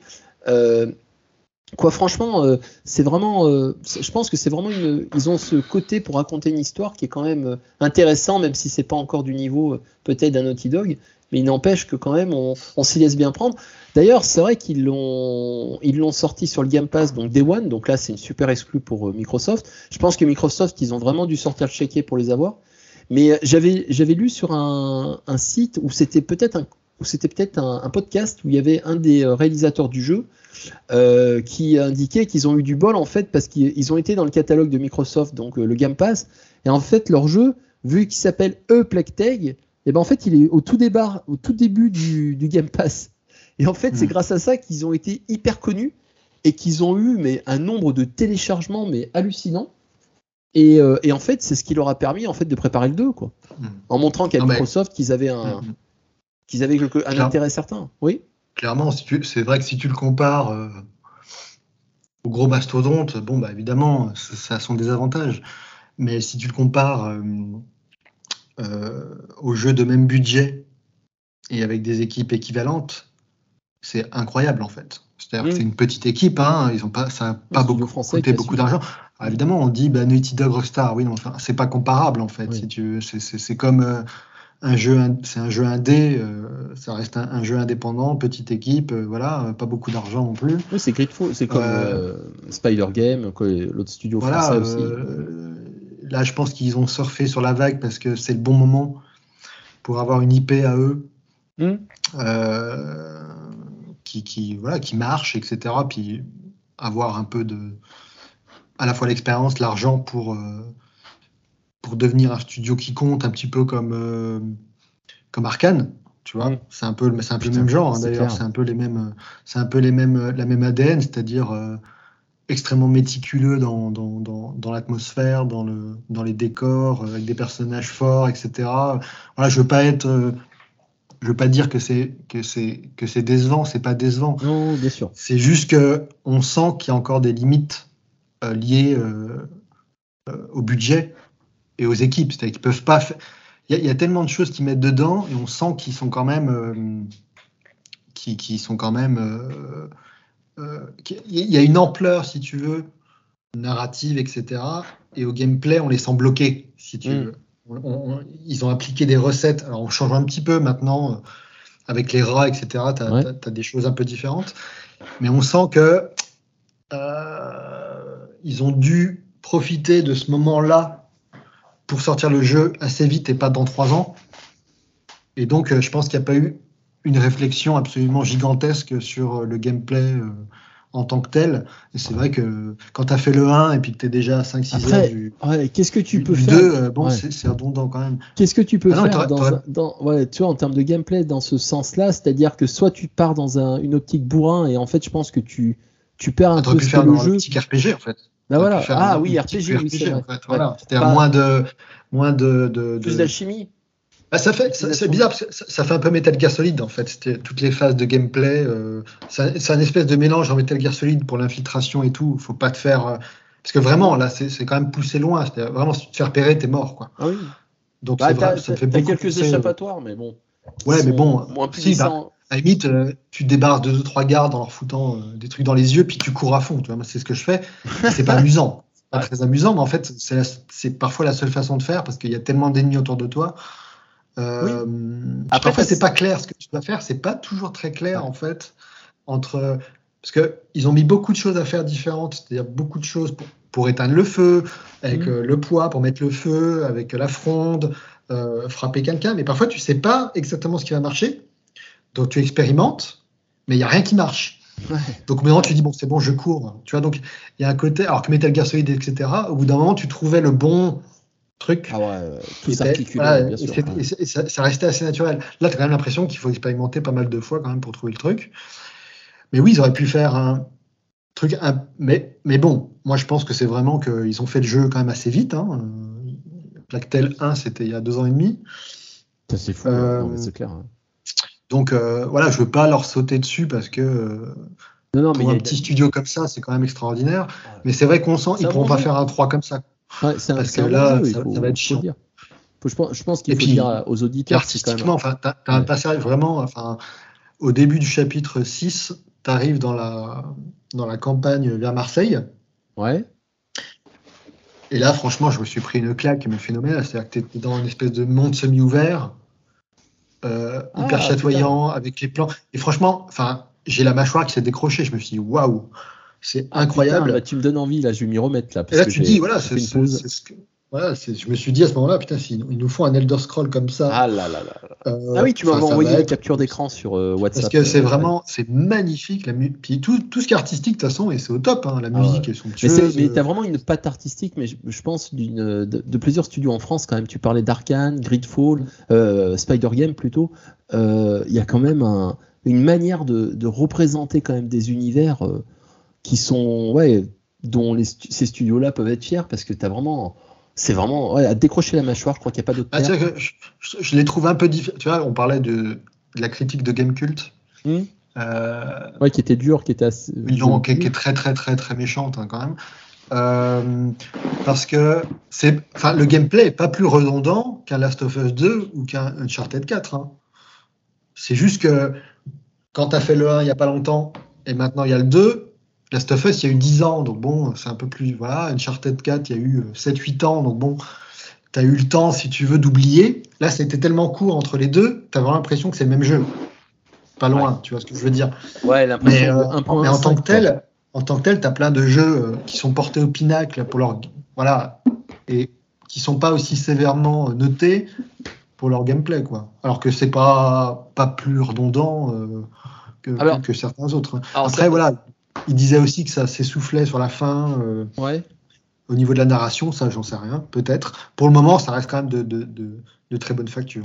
Alors justement, en parlant d'un jeu qui, qui s'essouffle sur sa narration, euh, je l'avais cité, moi, que j'avais fait cette année, c'était euh, euh, Horizon Zero Dawn. Ah ben, J'ai oublié de le marquer parce que c'est un peu ce même principe. Le jeu, il est magnifique, il est beau, il est, c'est une amélioration du premier, mais le problème, tu as toujours ce sentiment du 1.5 en fait que tu as quand tu joues à ce jeu. C'est-à-dire de se dire, mais finalement, par rapport au premier, euh, certes, il y a un gap un peu plus graphique, un peu plus de gameplay, mais, mais l'histoire, en fait, elle tourne en rond et, et, je trouve que c'est la très c'est une, c'est une piste à ne pas prendre dans un jeu vidéo, c'est-à-dire tu crées un, premier épisode où tu as un mystère autour d'épisode. À la fin du premier épisode, le mystère il est éventé parce que voilà, tu sais ce qui s'est passé, etc. Faire une suite à ça, le problème c'est que bah, tout l'énorme mystère qui est autour, finalement, tu sais ce qui en est. Et en fait, le 2, c'est la continuité voilà, de, du monde d'après, en fait. Et en fait, c'est chiant. Que je sais, moi, Horizon, il m'est tombé des mains par rapport à ça. C'est-à-dire que t'es pas guidé par quelque chose qui te pousse à aller vraiment toujours plus loin. Je trouve qu'au bout d'un moment, ça s'essouffle vraiment. Et littéralement, bah, t'as plus, t'as pas envie, quoi. Et, et c'est chiant parce que le jeu, il est vraiment super beau, quoi. Et pareil, c'est un plaisir visuel, c'est, mais il manque ce, il manque ce- cette fougue épique en particulier. hein. Donc voilà, ça a été un, une petite déception. Horizon Zero Dawn. Euh, je pense qu'ils ils auraient dû se contenter que d'un seul épisode et partir sur autre chose, mais c'est vrai que maintenant, une fois que tu as ta licence, tu veux tellement la pousser à bout et, montrer. Mais bon, après, tu as des licences qui peuvent se renouveler. hein. On en a plein, plein d'exemples où, euh, d'un premier épisode et le deuxième est encore meilleur, ou parfois le troisième. Mais bon, on verra, bien ce qu'il en est. Euh, tu l'as pas fait, toi, Horizon, Procop? Non. Et, et Yujo, toi non plus Je l'ai commencé. Ah, tu l'as commencé, Ouais, d'accord tu je l'ai commencé, je l'ai acheté Day One en fait au mois de Ah ouais. février, quand il est sorti. D'accord. Je l'ai commencé, mais j'ai juste fait euh, l'intro. Et effectivement, oui, comme euh, je, je- je suis assez d'accord avec toi hein, sur ce qu'on voit, c'est plutôt du Horizon 1.5, quoi. C'est con, Mais- hein, putain. Mais par contre, euh, j'ai beaucoup à reprocher au premier, hein, très clairement, parce que T'avais pas pareil, aimé, toi, le premier. Ouais. ouais.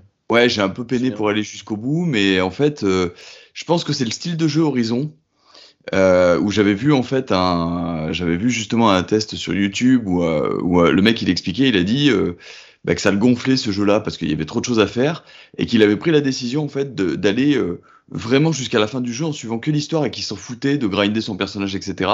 Et il a dit bah, j'ai vachement apprécié parce que le récit était beaucoup plus contenu. Et, euh, et il a dit j'ai bien fait de faire comme ça parce que clairement en fait l'histoire valait le coup pour aller jusqu'à la fin. Ah oui, c'est, puis c'est le syndrome Assassin's Creed, je crois, où t'as- t'as tu ouvres ta carte et tu as 50 000 trucs à faire. Tu te dis, mais c'est pas possible, c'est pas ouais. une c'est une liste des courses, quoi. Ouais. Et, et te focaliser sur l'histoire principale, je pense que des fois, mais c'est oui, t'as raison, c'est la meilleure chose à faire. Mais le 1, pour ça, l'histoire, moi je la trouvais euh, hyper intéressante. Quoi. Ah ouais, ouais. Et ouais. T'as un mélange avec un Elon, Musk des, des temps Ouais. modernes, euh, avec euh, voilà une société qui, euh, bah, qui bon, je vais pas spoiler le jeu, mais c'est quoi C'est vraiment, il y a des bonnes interrogations dans le jeu et puis la manière dont c'est euh, déroulé en fait quand tu découvres, c'est, moi je sais que le 1, la, la claque, ça a été quand tu rentres dans ces montagnes, ces Mhm. montagnes usines là, Ouais. et tu découvres un monde souterrain et tu te dis putain mais qu'est-ce que c'est? Et tu te poses plein de questions et tu observes, tu, tu vas découvrir ces, ces fameuses usines en quelque sorte quoi. Et c'est vrai que bon, il y avait une, une poésie dans le jeu que dans le 2 je trouve elle euh, tombe à plat parce que finalement on sait déjà. T'es allé au bout ou, tu, ou il t'a lâché des mains Il était tombé des mains avant? Alors le 1 je l'ai fini, euh, j'avais même acheté le, le DLC qui était suivi. Et le 2 non non il m'est tombé des mains et j'arrive pas à me remettre dessus. hein. C'est hallucinant. hein. Tu vois je- je lance la PS5, je le vois dans le menu. Bah non, j'ai fait autre chose quoi. Euh, j'ai fait euh, la compile GTA par exemple, donc euh, remaster. Ouais.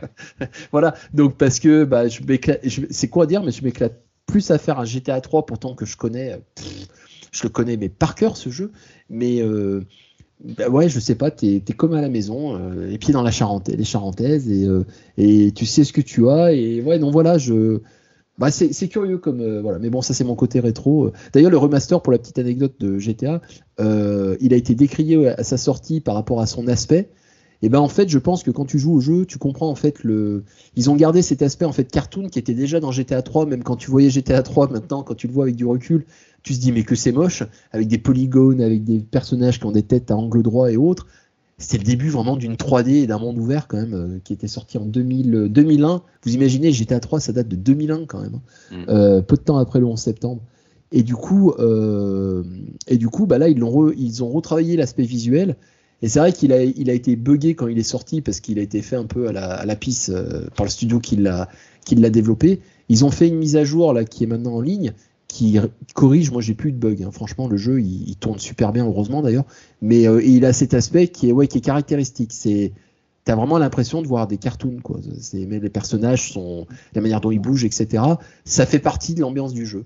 Donc moi, GTA 3, pour ceux qui veulent le refaire, quoi, le, remaster, là où il y a les trois, il y a Vice City et Saint Andrea euh, également. Euh, moi, j'ai fait GTA 3 et Saint Andrea, je l'ai un peu tout juste commencé. Bah, tu retrouves des sensations que tu as eues quand tu as fait le jeu bah, il y a plus de 20 ans maintenant. Euh, voilà. Je pense que pour des plus jeunes qui vont lancer le jeu, ils vont pas aimer du tout parce qu'ils vont se dire c'est quoi cette merde? GTA 5, c'est bien plus, c'est bien mieux. Bah oui, le jeu il a progressé. hein. Mais pour des vieux darons gamers, franchement, euh, on retrouve des éléments et puis bon, cet humour euh, complètement barré qu'on a dans les GTA. hein. Voilà, c'était pour la petite parenthèse. Alors justement, bah, Procop, toi, complètement autre chose. Un jeu qui te raconte des mensonges, donc Telling Lies. Donc euh, c'est de, de quel euh, ah c'est de quel auteur? C'est Sam Euh, Barlow. Barlow, oui, Barlow, Barlow. Ouais, ouais. D'accord. Qui avait fait euh, euh, Her Story. Oui. Her Story, il y, a, pff, bah, il y a déjà combien de temps? 10 ans Ah oui, où tu interroges une, une, une nana là qui. euh, c'est que basé sur des, euh, des interrogatoires? Des mots-clés, en fait. En fait Ouais. bah, Her Story, c'était en fait. Tu comprends qu'en fait, tu es la fille ou le fils, euh, je sais plus, euh, de la nana. Et en fait, tu es dans le commissariat et tu as le droit de, de chercher dans les bases de données euh, de l'enquête. Sauf comme c'est un vieux logiciel, etc., tu peux trouver les vidéos des interrogatoires. C'est que des, des vidéos d'interrogatoires euh, avec les mots-clés. D'accord, Donc tu vas chercher les mots-clés et puis euh, en fait c'est à toi de reconstituer l'histoire parce que tout est dans le désordre. d'accord. Donc ça c'était Story qui avait quand même fait, euh, enfin qui avait fait beaucoup parler à l'époque. Euh, et puis euh, Telling Lies c'est le jeu qu'il a sorti en 2019, 2020, je sais plus. Enfin, rappelle-nous de quoi ça parle, Telling Lies Alors Telling Lies, bah, c'est le même principe, hein, c'est-à-dire que tu as accès en fait à des, à des enregistrements euh, vidéo de caméras en fait, caméras domestiques, on va dire. Euh, et tu dois essayer de comprendre ce qui s'est passé. Sauf que tu n'as aucune information euh, sur qui est qui, euh, ce qui se passe quoi au début. Tu n'as pas, si tu veux, d'intro qui te raconte un peu le contexte, etc. Ah, mais attends, attends. Est-ce que c'est le jeu où tu es. Ça se passe sur un. C'est pas une actrice de cinéma? Non, c'est- bah, ça c'est le nouveau. C'est Immortality, c'est. Ah, ça c'est son nouveau que j'ai commencé, qui est, qui est super intéressant aussi. Mais euh, ça, c'est voilà. Non, ça c'est celui d'avant.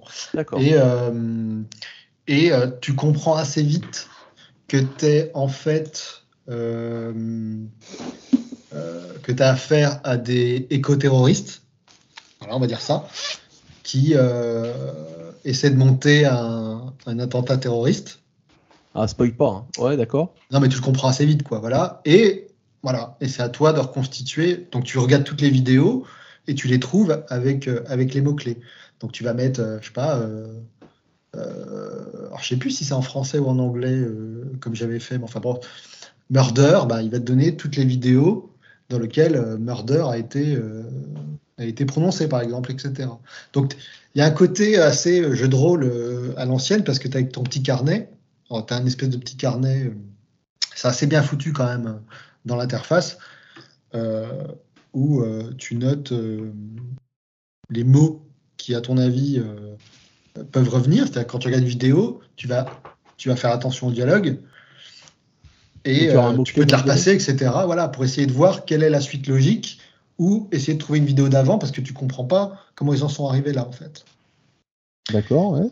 Et ce qui est intéressant, c'est qu'en fonction de, de ce que tu trouves, euh, tu, sais, tu sais plus ou moins de choses. Tu vois ce que je veux dire? C'est-à-dire que tu peux arriver à la fin très très vite si tu, si tu vas en ligne droite, et tu peux aussi trouver plein plein de vidéos qui te racontent d'autres choses. euh. et c'est un jeu assez, euh, alors c'est assez particulier, hein, ça plaira pas euh, à tout le monde, ça c'est sûr. Déjà, c'est très très bien joué. Ils ont pris des, à chaque fois, ils prennent des acteurs qui sont Ouais. vraiment de bons peu- acteurs. Ça fait un peu de la FMV en fait. Ouais. Quand t'avais personne. Ouais, c'est ça, mais c'est totalement, c'est totalement euh, le but de, de Barlow. J'avais lu un article dans, dans, Ah, c'est un fan de, de ce dans, procédé. dans, dans Time, je crois, dans un gros, un gros média, Time, je crois que c'était en Time, où c'était, bah, moi, je veux révolutionner le, le FMV en fait. Ah, c'est vraiment ce Quand je pas jusque là, parce que le, le- c'est très intéressant. L'histoire est très bien, c'est très bien Ouais. joué. Tu es vraiment happé dans le truc, tu as vraiment envie de savoir ce qui se passe. Euh, et ce qui est intéressant, en fait, de se dire comment je trouve euh, les vidéos. Est-ce que je pars d'un mot-clé très vague, genre papa, et puis il va te sortir tous les trucs, ou est-ce que tu essaies de trouver des mots beaucoup plus précis Et c'est pas forcément. euh, et genre, tu vas dire papa, il va, te- il va te sortir cinq vidéos ou trois, Oh, tu vas te regarder à la suite. T'imagines. Et à un moment, tu es bloqué. C'est-à-dire que tu as, tous des mots-clés que tu as utilisés et tu arrives où tu es bloqué, tu n'as plus de vidéo. Et là, il faut que tu te repasses les vidéos pour essayer de trouver des liens, etc. Oh. etc. Ah, et c'est ouais. une enquête, et c'est une enquête policière euh, assez classique, hein, y a pas, mais assez, euh, assez sympa. Alors, pour les Euh, auditeurs, le FMV, donc c'est des vrais acteurs qui sont filmés en tant que tels en récitant des dialogues. Voilà, c'est pas dit, ils sont pas numérisés. en- voilà, c'est vraiment euh, sur la base de vidéos et c'est un genre qui était très populaire dans les années euh, Ouais. 80, fin des années 90 avec le- l'explosion du, euh, du CD, du CD-ROM où on pouvait euh, mettre de, ces contenus qui étaient qui prenaient beaucoup plus de place que sur une cartouche. Sur le. CD de Philips. Et le CD de Philips. beaucoup. ça- ah, ouais. Ah bah Ouais, ouais, et puis, puis euh, même sur Il y a PC. des jeux mythiques, hein, Phantasmagoria, ça nous a tous euh, Seven, Seven Guest. traumatisés à l'époque. euh, ouais, ouais, c'était quand même. Oh, Mais ce qui est très intéressant là, c'est que euh, déjà, c'est vraiment super bien joué. Enfin, il y a des acteurs qui sont vraiment connus. hein. Il y en a une qui, qui a joué dans Game of Thrones, euh, etc. Euh, euh, Enfin, c'est vraiment, c'est pas des acteurs euh, de série B, quoi. C'est vraiment des bons acteurs. Euh, c'est très bien mis en scène. Ah, c'est pas du Night Trap, quoi. Non, non, non, non, ouais, non, c'est vraiment bien fait. Et le titre, Telling Life, c'est que justement, euh, Ouais, euh, comment dire, tu Ouais. sais pas à qui te fier en fait. C'est-à-dire Ouais. tu, tu vois ce qui se passe. Comme c'est dans le désordre, tu sais pas ce qui s'est passé avant. C'est toi qui reconstitue. Donc ça, c'est intéressant parce que ça te force à, à, à réfléchir en fait tout le temps. Tu te dis, ah, mais Ouais, à attends, voir ce qui est est-ce que possible. cette scène est en fonction des habits qu'ils ont, en fonction de, des rapports qu'ils ont entre eux? C'est-à-dire tu vas voir une vidéo, tu fais, c'est bizarre, là, euh, ils ont l'air quand même. Ils ils parlent de choses comme s'il s'était passé quelque chose avant. Donc tu Ah, sais mais lui, il est vraiment dans s'il s'est la. passé quelque chose avant, etc. C'est vraiment. Enfin, ça a dû être un cauchemar à, à mettre en. en- Enfin, c'est vraiment très Ouais. bien fait quand tu te dis le mec, le travail qu'il y a derrière. Surtout qu'il fait ça avec une quasiment tout seul, tu vois, dans son Et coin. avec Et ce gars, Sam Barlow, c'est le, le scénariste de Silent Hill euh, de 2007, Ouais, le En fait, euh, ouais, en fait, il, il a été connu comme ça et enfin, il a été connu comme ça, c'est-à-dire que d'ailleurs est un Silent Hill. qui est un C'est- jeu incroyable d'ailleurs. Enfin, Quand tu arrives à euh, la fin, euh, tu comprends ce qui s'est réellement passé. C'est, dur quand même. hein.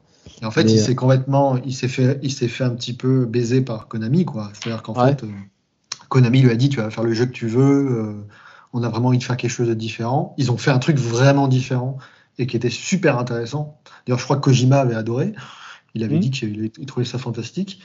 Et puis Konami, euh, voyant ce qu'il faisait, ils ont un petit peu coupé. euh, Ouais. Voilà, il n'a pas pu finir le jeu comme il voulait, etc. Donc, euh, Ah, ça, ça pas, euh, voilà. d'accord. Euh, et Telling Lies, bah, c'est ça, c'est-à-dire qu'en fait, les personnages, euh, tu sais jamais, en fait. Puis évidemment, dans ce genre d'enquête, etc., il y, a des- il y a probablement des agents infiltrés. Donc, qui Ouais. disent des choses pour. euh, donc, voilà, c'est le côté qu'est-ce qui est vrai, qu'est-ce qui est faux, euh, qui manipule qui, Hmm. euh, et est-ce que c'est pas toi qui es manipulé, au fait? Euh, etc. Etc. Donc, euh, c'est vraiment super intéressant, ça se finit assez vite, hein, je pense en 5 heures. Mais alors moi je l'ai fait d'une traite, c'est-à-dire j'ai commencé en me disant à 22h, bon je vais faire ça, je vais voir ce que ça donne. Et je l'ai fait euh, en une soirée parce que tu peux pas t'arrêter en fait. Euh, Et, combien d'heures pour le faire? Ouais, je sais pas, je dirais 5.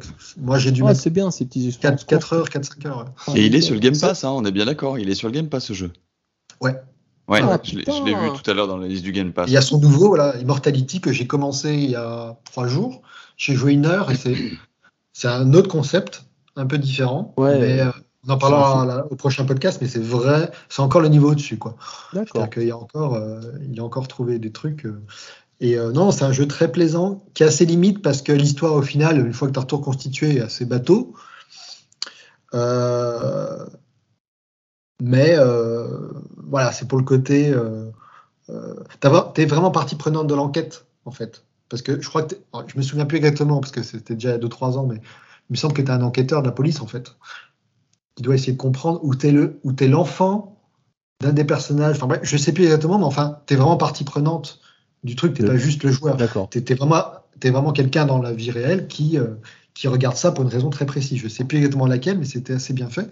Et puis c'est assez émouvant, hein, je veux dire, euh, ce qui se passe à la fin, etc. euh, Mm. tu t'attaches vraiment au personnage et tu as envie de savoir ce qu'ils font. Et c'est même très frustrant parce qu'à la fin, il y a plein de, de zones d'ombre. Que Et pas, tu sais oui, pas si ce- c'est parce que tes pas, vu les- pas vu toutes les. Ouais, tu sais pas si c'est parce que t'as pas vu toutes les vidéos ou si c'est parce que bah c'est un peu limité quoi. Alors justement, Euh, en parlant, en parlant t'as- tu, tu voulais conclure peut-être parce que je voulais. Non non c'est bon. enchaîner, Non, non, mais justement. C'est vraiment une expérience. euh, c'est vraiment une expérience à faire quoi. Alors justement, là on a vu que toi ce qui t'a plu c'est la, la manière dont c'est écrit et, et la, la maîtrise Très de l'écriture. Très bien. Alors justement, un jeu peut-être qui a été un peu moins bien écrit, et ça c'est c'est Yujo qui va enchaîner, c'est Detroit Become Human, donc euh, de David Cage, donc Ouais. qui euh, qui justement a toujours ses prétentions de de s'approcher du cinéma au maximum. Ouais, il en est loin, euh, ouais. Et, euh, et euh, ouais, souvent il, il se prend la porte dans la, dans la tête en fait, il n'arrive pas à rentrer dedans. Et tout, justement, ouais, dans la tête, ouais. Con- concernant ce Détroit, alors qu'est-ce qui t'a. Alors toi, t'es es un gros, gros cinéphile justement. Qu'est-ce qui t'a déçu dans, dans ce jeu? Parce que moi, j'avais trouvé ça sympa quand je l'avais fait. Pas un grand jeu, mais bon, sympatoche. le, le traitement de l'intrigue en fait, où tu penses avoir la main sur, sur ce sur quoi tu veux aller. En fait, non, en fait, euh, voilà, c'est- plutôt en fait les comment dirais-je les, les, les, les gros fils en fait. On- tu, tu vois tout en fait. Tu, tu- Ouais. tu, tu n'es jamais surpris par les choix que tu fais en fait. Tu, tu vois toutes les, je sais pas que j'arrive pas à trouver mes mots, mais tu vois toutes les ficelles, voilà, en fait. Tu vois toutes les ficelles de l'embranchement des scénarios, etc. Et puis tu fais un choix, et puis d'un seul coup, euh, ton robot change de enfin, comportement, quoi. Donc Ouais. c'est, je trouve que ces fi- les ficelles sont beaucoup trop grossières. Que effectivement, t'as pas la main finalement sur ce que tu veux arriver à faire. C'est que des fois, tu fais un choix et puis tu, c'est complètement à l'inverse de ce que tu voulais faire. Et puis, euh, je, je- je dirais que c'est toujours un peu dans ce que veut faire David Cage, c'est-à-dire que euh, il n'y a pas besoin de tout montrer des fois en fait dans un jeu en fait, tu vois, comme de dire euh, tiens, j'ouvre- là j'ouvre le tiroir pour voir, et puis tu sais ça, ça te crée en fait des, des embranchements, ça te déverrouille des trucs, Ouais. etc. Donc euh, c'est- toujours ultra mal écrit, les scènes d'action c'est à chier. euh, Et toi, l'histoire, elle t'a pas porté? Tu l'as quoi Tu l'as pas Tu l'as pas au début, si. Au début, très clairement, je dis ah tiens, ça part bien. Les je- thématiques sont, sont quand Ça sera bien. mieux qu'Heavy Rain où Heavy Rain c'était une ressucée de Seven. Ouais. Euh, Ouais. Là, clairement, enfin, Détroit c'est une ressucée, on va dire de Blade Runner. Enfin, je, je sais pas trop, mais euh, ça partait bien. Très clairement, je partais sur un bon truc. Alors après, ces gimmicks de gameplay où tu appuies à droite, tu, tu, tu vas, enfin, tu appuies en bas, tu fais les trucs. bon, ça va 5 minutes. Au début, tu trouves ça marrant, et puis au bout d'un moment, ça te saoule. Et puis surtout, euh, voilà, moi, c'est ces embranchements que tu n'arrives pas à maîtriser, quoi. Puis les, alors, D'accord. faire des scènes d'action où tu dois appuyer à droite, à gauche, faire un arc de cercle. Non, je suis désolé, ça Ça, t'a pas. Non. Pff, moi, je l'avais fait pendant une, peut-être, peut-être un ou deux soirs. euh, mais il y a déjà putain, il y a un moment quoi. Ouais. Ouais, c'est c'est un bon, c'est voilà, c'est c'est voilà moyen quoi. C'est pas c'est pas exceptionnel. Non, c'est une série pas- B. Voilà, C'est une série B. C'est ça. Ouais. Voilà, c'est comme Mm. ça que je pense qu'il faut le prendre en tant que tel. Non, mais pour Après, un jeu ouais. qui se veut ultra narratif, on Ouais, est quand même à des années, à des années-lumière de Last of Us 2, quoi. ouais, qui qui parle pas autant et qui pourtant te raconte. euh, Non, mais il parle d'un bon sujet, et puis il le gâche. En fait, il sait pas écrire, David Cage. Faut qu'il arrête ses délires, quoi. Voilà, il sait faire des beaux jeux, parce que là, techniquement, Ah ouais. le jeu est le bien. jeu, il, a- il assure. hein. Voilà, et alors il a pris, il a pris une petite vie. Enfin voilà, quand tu passes après Ghost of Tsushima ou Ah oui. Cyberpunk, ça a pris quand même un gros coup de vieux. Mais je pense qu'il faut qu'il arrête son délire de, de, de dire je veux devenir un mixte de, de, de cinéaste et de, de directeur de jeux vidéo quoi. Non, faut, faut, faut qu'il arrête. Il sait pas écrire, c'est pas un bon. Et, et toi, Procop, tu l'avais fait, Heavy Rain? Euh, Rain, euh, je- Non, Become, Become Human? Ouais, ouais, bah, je l'avais fait Day One et tout. hein. Ouais, on en avait parlé à l'époque. Ouais, on avait parlé en podcast, c'est vrai. Ouais, Mhm. Bah moi je, je retire absolument rien de ce que a dit euh, ouais c'est même C'est chose. c'est c'est c'est d'un niveau euh, d'écriture qui est euh, catastrophique.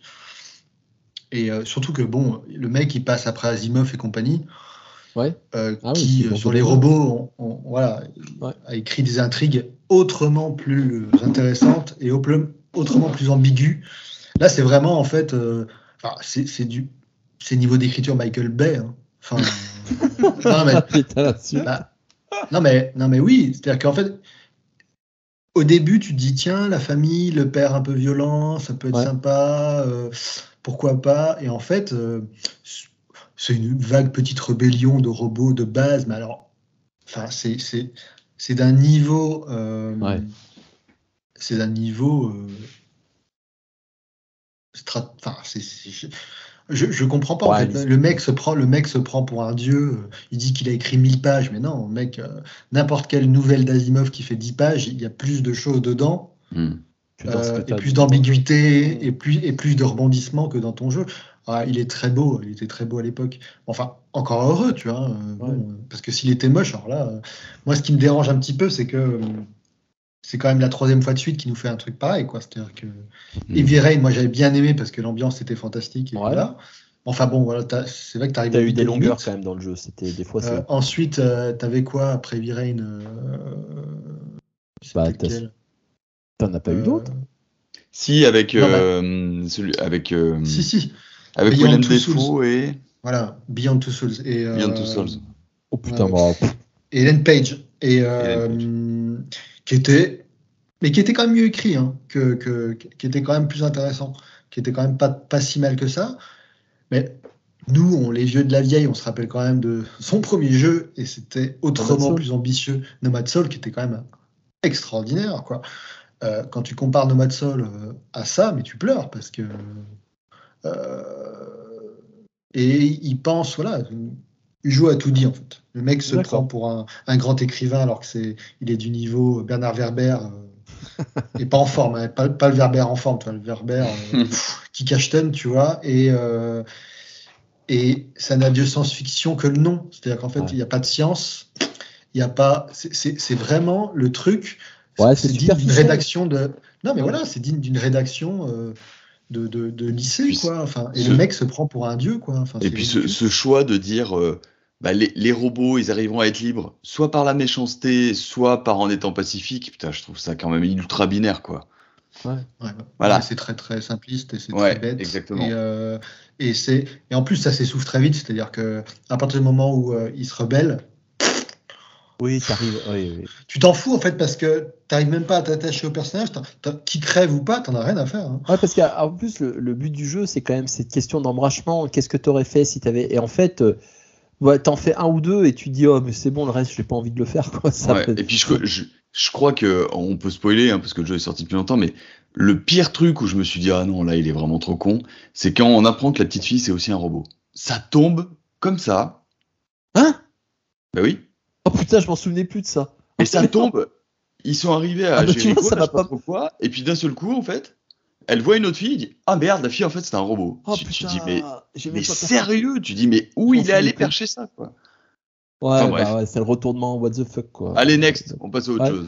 Bon, Ouais, alors justement, en parlant, en parlant de- d'histoire qui, pff, qui a des embranchements un peu curieux, mais, euh, mais qui, qui est un remake, moi ça sera Xeno, euh, Xenoblade 1 là, qui est sorti euh, sur Switch, donc c'est le, le remaster donc, de la version qui était sortie, la version horrible qui était sortie sur 3DS, euh, donc, qui était notamment le premier jeu qui devait tourner sur la New 3DS.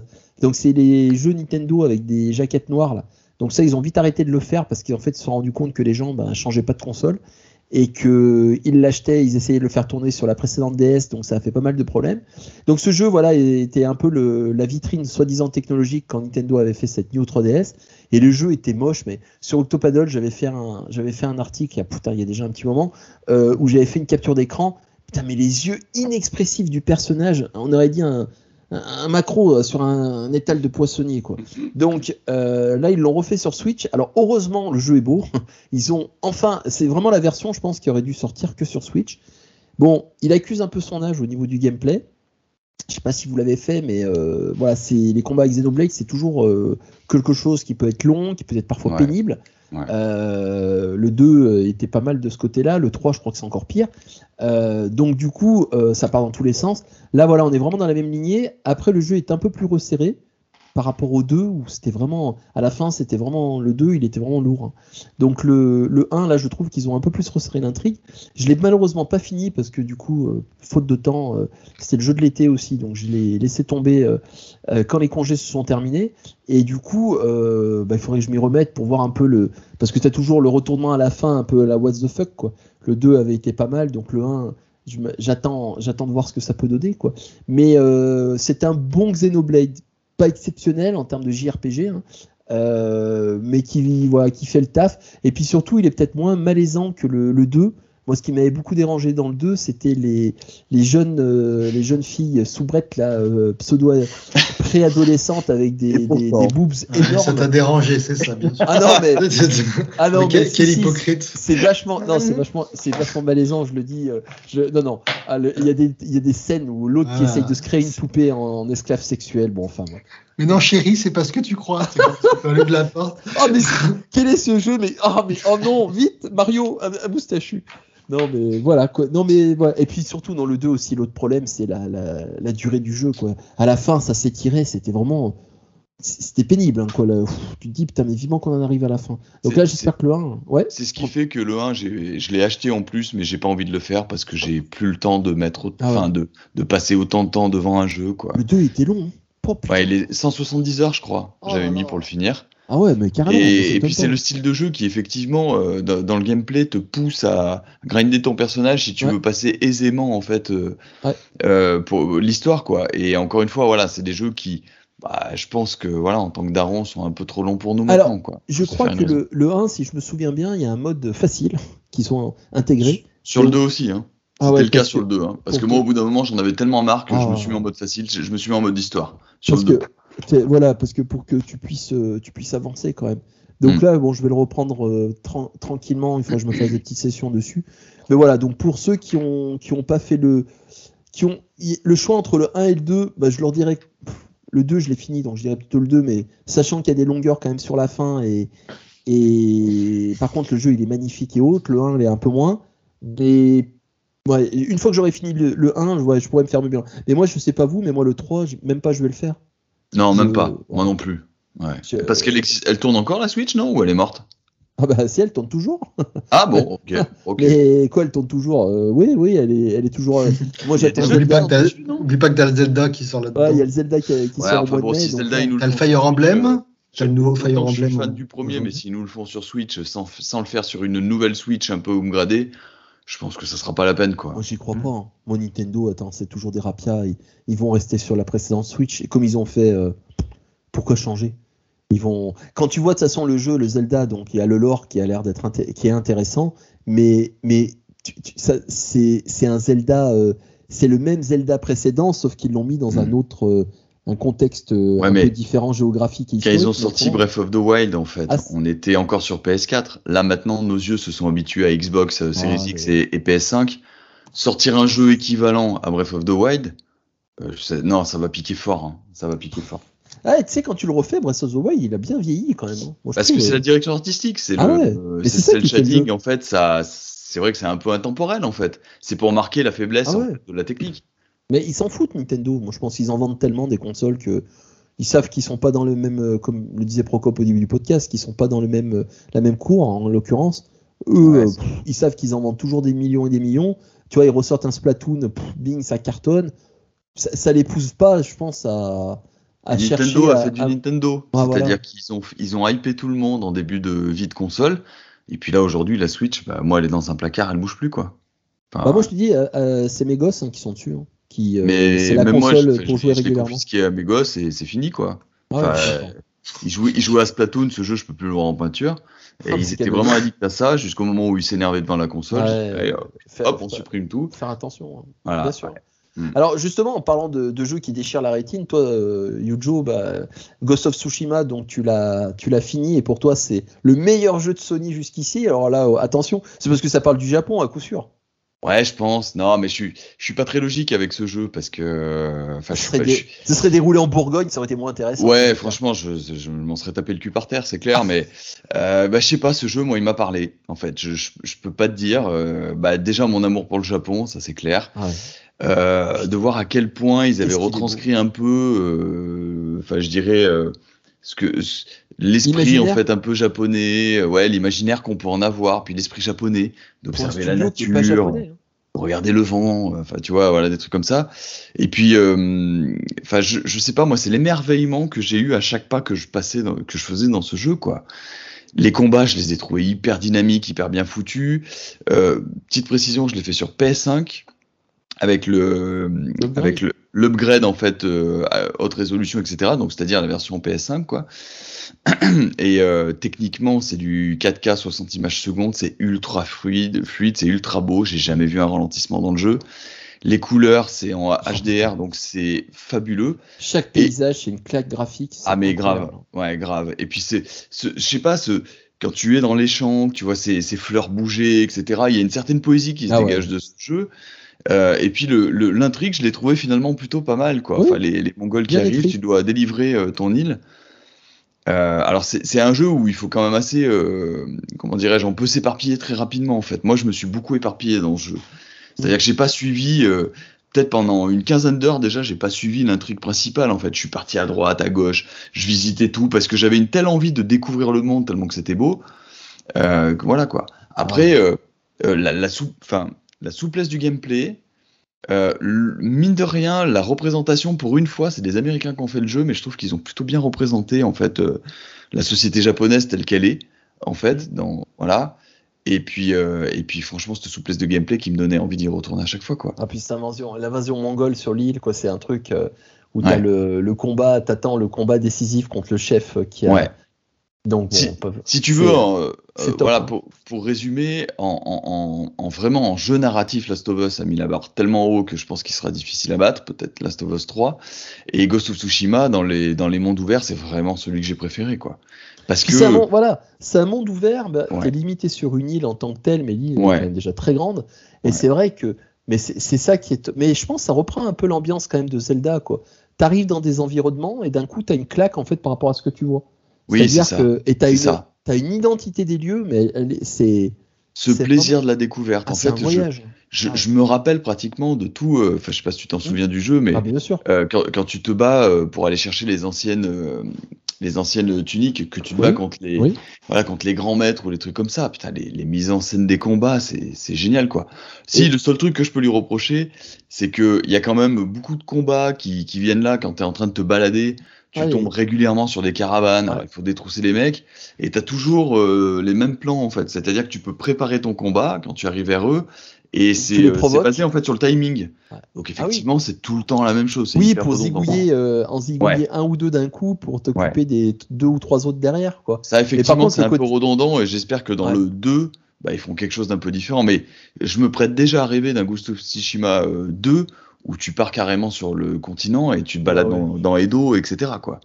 Là, putain, Après, non, mais ah bah, de toute façon, tu as un jeu sur le Japon euh, médiéval qui va sortir là, euh, euh, qui va sortir d'ici l'année prochaine ou dans deux ans, euh, qui a été développé par quel studio Où tu es un Ronin? Bah, le titre s'appelle Ronin tout simplement. Par la Team Ninja, non?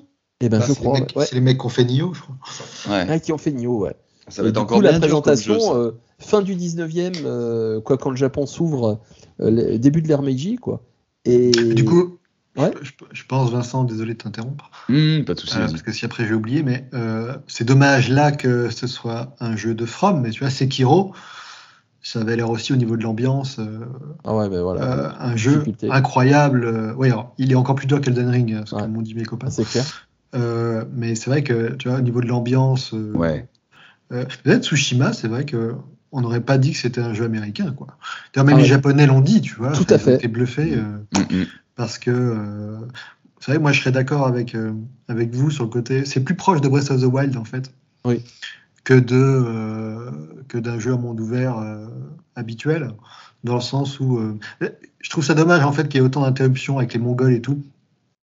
Parce que parfois, tu avais juste envie de te balader, euh, tu découvres des trucs, euh, le truc avec Ouais. le vent, où tu t'amuses Ouais. bien. euh, tu as une poésie, en fait, qui est un peu euh, cassée par le côté sanglant des, des- des- des interactions qui sont toujours, toujours euh, un peu sanglantes. euh. et après, tu retournes avec euh, les petits oiseaux et tout. Il y, a, il y a un côté un peu bizarre de, de passer de l'un à l'autre en, en permanence. Euh, mais oui, c'est vrai, c'est c'est vrai. On, on sent qu'il y a eu de l'inspiration, tu vois. Mais en fait, Ouais, est-ce que c'est pas ouais. ça un, un jeu vidéo, si tu veux, où tu as une cohérence dans le monde et en même temps, chaque zone, en fait, ils ont une identité qui est, qui est, qui est tellement euh, affirmée. Parce que là, tu passes d'un champ où tu as des fleurs euh, rouges à foison avec le vent qui les fouette. D'un coup, tu passes une colline et là, tu arrives dans un marécage. Donc, c'est le jour et la nuit. C'est un peu ce côté comme tu as dans Elden Ring quand tu te balades dans le monde, où tu passes d'un univers à un autre et, euh, et le monde y vit, quoi. Il y a, il y a- il y a- et c'est- c'est c'est pas un monde vide en fait. hein. Moi pour te dire, je l'ai je l'ai ra- je l'ai acheté parce que c'était ton c'était toi qui me l'avais prêté. Donc je sur PS4 je l'avais torché et du Mhm. coup je l'ai je l'ai acheté sur PS5 pour l'avoir en, en haute euh, définition et ça c'est un jeu que je vais refaire un jour ou l'autre, euh, le reprendre en tant que tel. Ouais, enfin, là, là où c'est con, c'est que tu auras pas le support qui te permet d'en profiter à sa juste valeur. Mais arrête. Bon, voilà, je dis ça, je dis ça, je dis rien. Il, il est parfait. C'est cher auditeur, là, encore un scud, là. Ce soir, ça envoie du lourd, là. Aïe, aïe, aïe. Et euh, autrement, pour faire ce tour, donc il nous en reste plus que deux. Donc, euh, euh, est-ce qu'on finit avec un ressucé ou avec des bolcheviks? Qu'est-ce que vous voulez? Ah ben non, même Procop, je vois que tu en as deux autres, là. Uncharted, rapidement, tu peux nous le dire? Ouais, bah Uncharted, c'était juste que je l'ai refait euh, sur PS5. Ouais. Euh, et je voulais voir en fait euh, si ça avait pas trop mal vieilli. Eh ben non. Et ben non, et ben c'est toujours une putain de claque. Non mais vraiment, je m'attendais quand même à, à me dire ouais bon, je me suis peut-être un peu enflammé. euh, surtout quand entre temps il y a eu Red Dead, Last of Us 2, Cyberpunk. Donc il y a eu quand même Ouais. trois des plus des meilleurs jeux, voilà, de, de gros studios. Et en fait, euh, C'est clair. Est-ce que Ah. tu, tu l'as refini ou tu l'as juste ouais, ouais, ouais. Non non, Bah, parce ouais, que en fait, euh, une Tu fois que devancé, dedans. j'avais envie de le refaire aussi, tu vois. Et en fait, euh, à- je me souvenais de moments de bravoure, tu vois. euh, Enfin, bon, il y a tellement de moments incroyables dans ce jeu. euh, mais euh, C'est celui au moment où t'es dans le désert et t'as des hallucinations? Non, ça c'est le 3. non, ça c'est le 3. non. Et le 4, c'est avec les ah, c'est à Madagascar, en Afrique à un moment. Ouais. Non, Madagascar. euh, non, je crois que tu confonds avec euh, le spin-off qu'ils ont fait. Ah oui, avec Lost Legacy. Lost Legacy. Non, non, ouais. ça se passe, euh, ça se passe, euh, ça se passe euh, dans des îles, euh, etc. Et euh, Ah, attends, attends, est-ce que c'est celui-ci où tu joues un moment à Crash Bandicoot avec ta femme? Oui, c'est ça. Ah oui, d'accord, Ouais, c'est ok, ça. d'accord. Ouais, mais je l'ai pas fini celui-là. Ah, où tu retrouves ton Voilà, frère. non, mais quelques mots pour dire que c'est. Enfin, en fait, euh, il est sorti quand en 2016 Ouais. Bah voilà, six ans après, écoute, euh, il a pas pris une seule putain de ride. Et c'est un remaster. C'est un remaster Non, non, c'est juste. euh, non, il est jeu qu'il est de- plus beau, quoi. Oui, et puis c'est c'est le premier Uncharted aussi où il y avait quand même euh, des où t'arrivais sur certains trucs où c'était relativement ouvert en fait. Je me rappelle ces, Oui. ces séquences là où tu es dans le 4x4 Oui, et que voilà. tu essayes d'aller euh, chercher le temple en haut là. Là c'était vachement ouvert. Alors ils ont vachement plus ouvert après dans Lost Legacy. Euh, mais mais par contre voilà moi j'ai préféré Uncharted 4 que Lost Legacy parce que je trouve que je préfère un Uncharted quand c'est quand même un peu plus dirigiste en fait. Oui. Voilà. Bah, c'est plus le type du jeu, quoi. Et puis, quelle scène là quand tu dévales les pentes Je, je sais pas si c'est au Brésil, non C'est, je me rappelle plus. Que tu finis, que t'es accroché en fait à un truc et que tu, tu, Ah oui, la scène, la scène de course poursuite là, elle est hallucinante. elle est énorme quoi. Mais tu vois comme ils ont inspiré euh, Tomb Raider, parce que ça, il y a des scènes dans Tomb Raider quand elle se casse la gueule, elle est prise dans un euh, dans un fleuve qui est en train de sortir de son lit et qui inonde tout un village. Ouais. Je sais pas si vous voyez cette scène où elle, scène. elle Ouais, saute, ouais, elle ouais. saute Ouais. de maison en maison, mais ça c'est du Uncharted de puissance 10 quoi. La que- différence, c'est que Tomb Raider, c'est du premier degré, alors que Uncharted, Ah oui. c'est quand même souvent du second degré, euh, bien, Ah bah oui, bien, oui. bien amené, quoi. tu te dis avoir autant de merde, c'est pas possible quoi. Ouais, ouais, ouais. ouais, ouais. D'accord, donc ouais, Ouais. donc un bon un bon un bon souvenir puis toujours, puis c'est toujours aussi émouvant, quoi. C'est-à-dire qu'il y a vraiment. euh, Moi, je me rappelle avoir vraiment été bouleversé par l'histoire des deux frères. Oui. Euh, je me disais bon, euh, peut-être que voilà, bah, quand un jeu sort, voilà, il y a la hype et tout. Mais non, en fait, euh, c'est vraiment que c'est très, très, très bien écrit. Et euh, puis tu as des passages qui sont quand même vachement audacieux. Enfin, je veux dire, il y a un passage, tu sais, un moment où euh, tu vas dans le manoir euh, d'une Ouais. archéologue Ouais, et tu ouais. retrouves les carnets de ta mère. Enfin, ce qui m'a vachement plu, déjà à l'époque, mais encore plus maintenant, en fait, c'est comme toutes les actions, tous les chapitres, il n'y a rien de gratuit. C'est toujours lié à l'intrigue. Ils ont Mm. tout de suite réfléchi à pourquoi tel personnage elle est là, qu'est-ce que ça apportait, euh, qu'est-ce que tu apprenais sur les personnages, euh, la relation entre le, le- le- le- le- le- Drake et sa femme, elle est vachement mature. C'est-à-dire qu'on a rarement quand même un couple comme ça où tu as l'impression que chaque personnage, la femme ou l'homme, est traité de la même façon, sérieuse. Tu vois, c'est-à-dire que t'es pas à faire valoir, quoi. Ce qui est assez rare quand même dans, dans, dans, dans, un jeu. Euh, et puis c'est super émouvant, voilà. Enfin, c'est, c'est- Mhm. Puis t'as, t'as quand même des panoramas avec les bateaux pirates. Ah ouais, grave. Euh, Ouais. Enfin, euh, Mhm. comment ça s'appelle euh, Libertalia. Enfin, c'est, enfin, c'est hallucinant, si tu veux, l'imagination graphique, etc., que tu as dans ce jeu. Et c'est.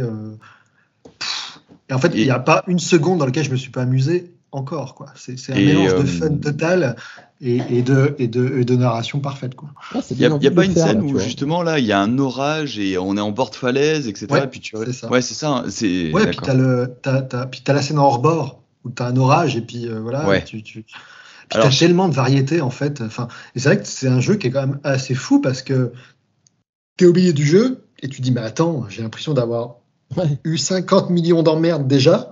Et en fait, t'en es qu'au début, quoi. C'est-à-dire que il y a un crescendo incroyable Mhm. euh, qui, qui, qui, qui emporte tout, quoi. Et une fin très juste. Ouais. Et qui, qui m'amène d'ailleurs à vous dire, je sais pas si vous avez vu aujourd'hui, il y a Naughty Dog, enfin il va y avoir une grosse annonce Naughty Dog là d'ici quelques jours. J'ai vu ça dans les news Ah, euh, tout pas à fait l'heure. gaffe ça. Donc euh, potentiellement peut-être euh, Uncharted Uncharted 5, euh, bah, faut voir. hein. Mm. Et le, la compile qu'ils ont fait là où tu pouvais télécharger euh, la compile gratuite là, c'est c'est laquelle? Celle-là, elle était sur PS4, en fait, tu l'avais quand tu étais abonné au PlayStation, je sais pas trop quoi, et t'as les 1, 2, 3, c'est tout? Ouais, 1, 2, 3. Moi, j'ai refait le 1, par exemple. Qui ont un peu et- vieilli d'ailleurs, hein, je trouve. Hein. Oui, bah, en fait, tu, tu sens que le 1, ils l'ont fait euh, en mode euh, personne n'y croit vraiment. Ouais. Oui. Euh, on, on- on sent que c'était quand même un gros pari. Ouais. Et bon, après, c'est un jeu qui est super important. Enfin, qui est super. euh, Enfin, la scène dans l'avion et tout. Enfin, t'as quand même des scènes iconiques. Mm. Euh, mais c'est vrai qu'ils ont, ils ont mis la barre tellement haut avec le 3. Ah bah tu Enfin, sais. puis le 2, le Ah. 2 là, c'est fou. Enfin, t'as l'impression qu'en fait, à chaque fois, ils ont mis la barre plus haut et tu te dis, mais ils pourront pas aller plus haut. J'ai- Et à chaque fois, ils vont plus haut, quoi. Donc, Alors moi, euh, j'ai tout de même préféré le 2 au 3. Et le, et le, le 4, euh, tu vois, je l'ai presque oublié, en fait, si tu veux. Il faudrait que je le refasse pour me le réévaluer, en fait, dans cette quadrilogie, en fait. Ce qui est sûr, c'est qu'Uncharted a mieux réussi son 4 qu'Indiana Jones a réussi le sien aussi. Ah bah putain, c'est clair. Bah voilà, Le combien Ah, voilà Le ça c'est combien, tu veux dire? Il y, en a, il y en a un quatrième, non, c'est pas possible. De quoi? Euh, Indiana Jones, mais non, ça existe pas. Mais si, la scène du frigo nucléaire, là. Non, non, mais ça existe, il existe, de la. il existe pas cet épisode. Et attendez les gars, hein, ils vont nous faire le 5 qui arrive. Ah, arrête, arrête, arrête, putain, je vais pleurer. Alors James sang. Mangold, alors pourquoi pas? Bon, on verra.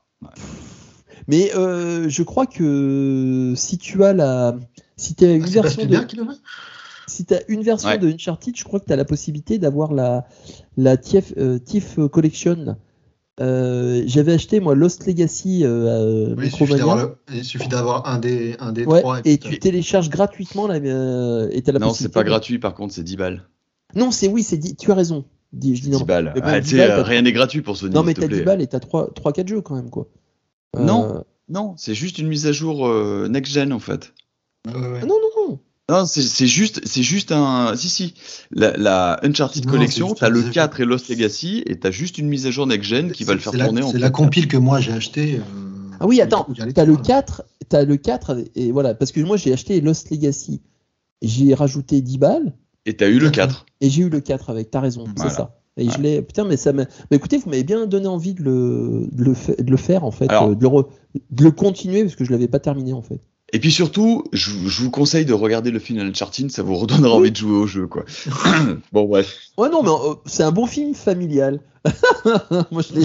Voilà. Voilà, je dis ça. Voilà. C'est ça, ouais. C'est un bon Bon. film familial. Alors, pour parler de bon film familial, pour terminer, euh, alors oui, j'ai pas vu que tu avais mis euh, Man of Maiden. Euh, c'est- quoi ce jeu là The Dark Pictures Oui, Anthology bah, je, vais, je vais passer très très vite parce que c'est Ouais. pas non plus le jeu de l'année.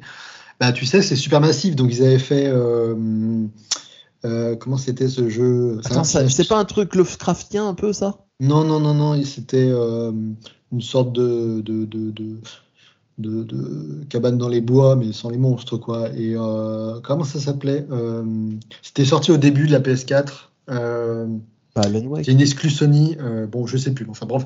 Et ils font une, une quadrilogie, donc qui s'appelle.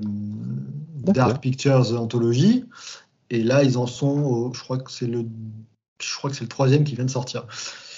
Donc ça, c'est le premier, Man of Medan. Et en fait, c'est une anthologie d'horreur. Il faut voir ça comme une anthologie d'horreur où à chaque épisode, c'est une histoire différente, euh, avec souvent des jeunes qui se retrouvent en situation euh, euh, ben, dramatique, voilà. Et le- celui-là, Man of Medan, euh, Ah ça se passe dans un bateau. En fait, tu as, un paquebot, il s'est passé quelque chose, et il a disparu pendant la Seconde Guerre mondiale, je crois, ou la première, enfin une des deux.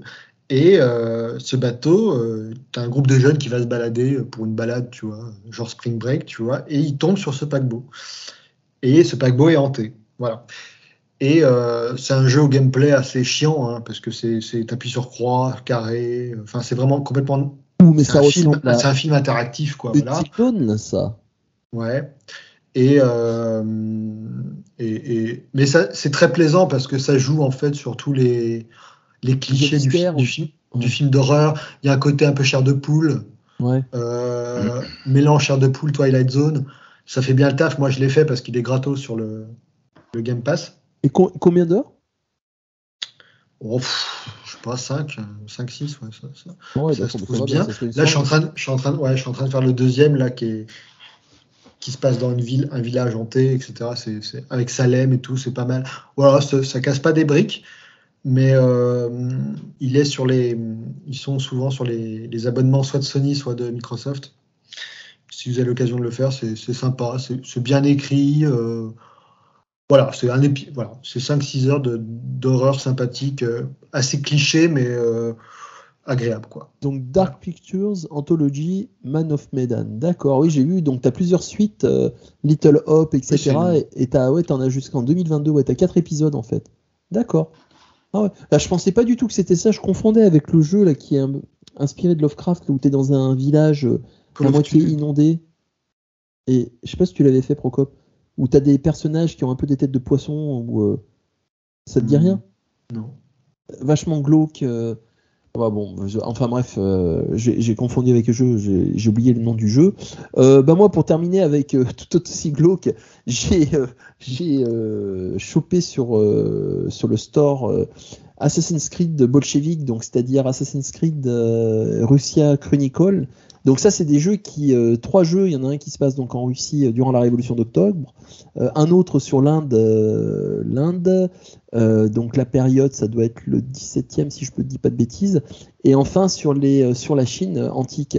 Et en fait, ces trois jeux-là ont pour point commun, c'est que le personnage, en fait, on joue sur un profil, donc sur de la 2D, en fait, tout simplement. Donc on voit que c'est des petits épisodes d'Assassin's Creed qui ont été développés, mais qui ont vraiment leur histoire euh, intégrée dans le grand lore des Assassin's Creed.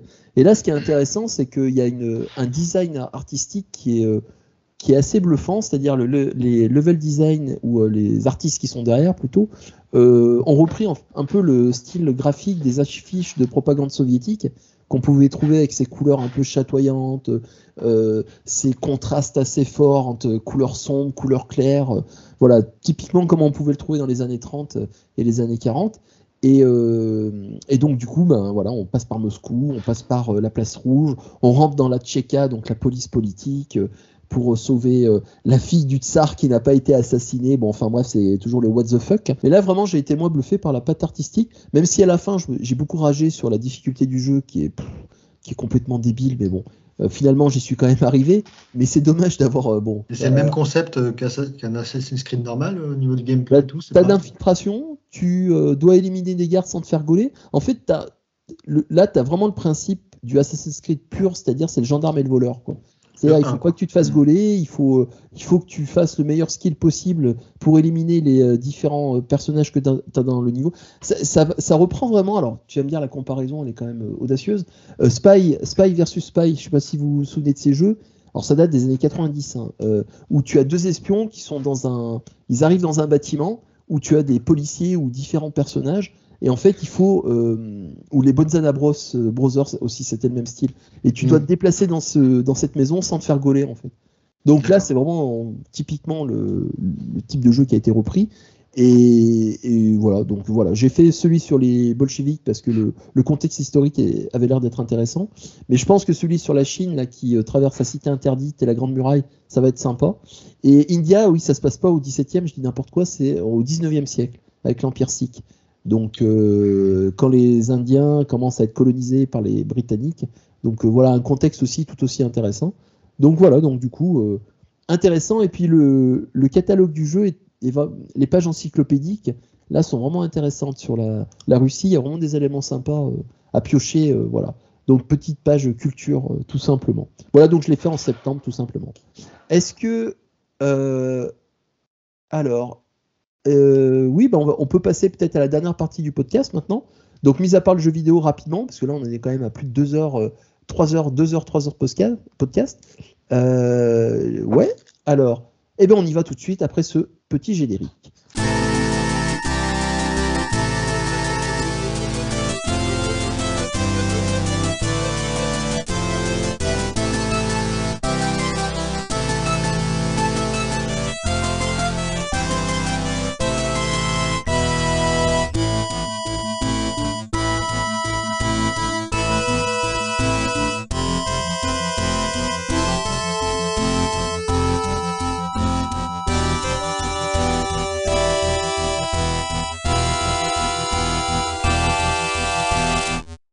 Alors nous voilà donc sur notre dernière partie, donc on va essayer d'abréger pour aller un peu plus vite là parce que dis on des vraies pipelettes. Euh, au niveau en termes de série, euh, bah, je commence, allez, je me lance là.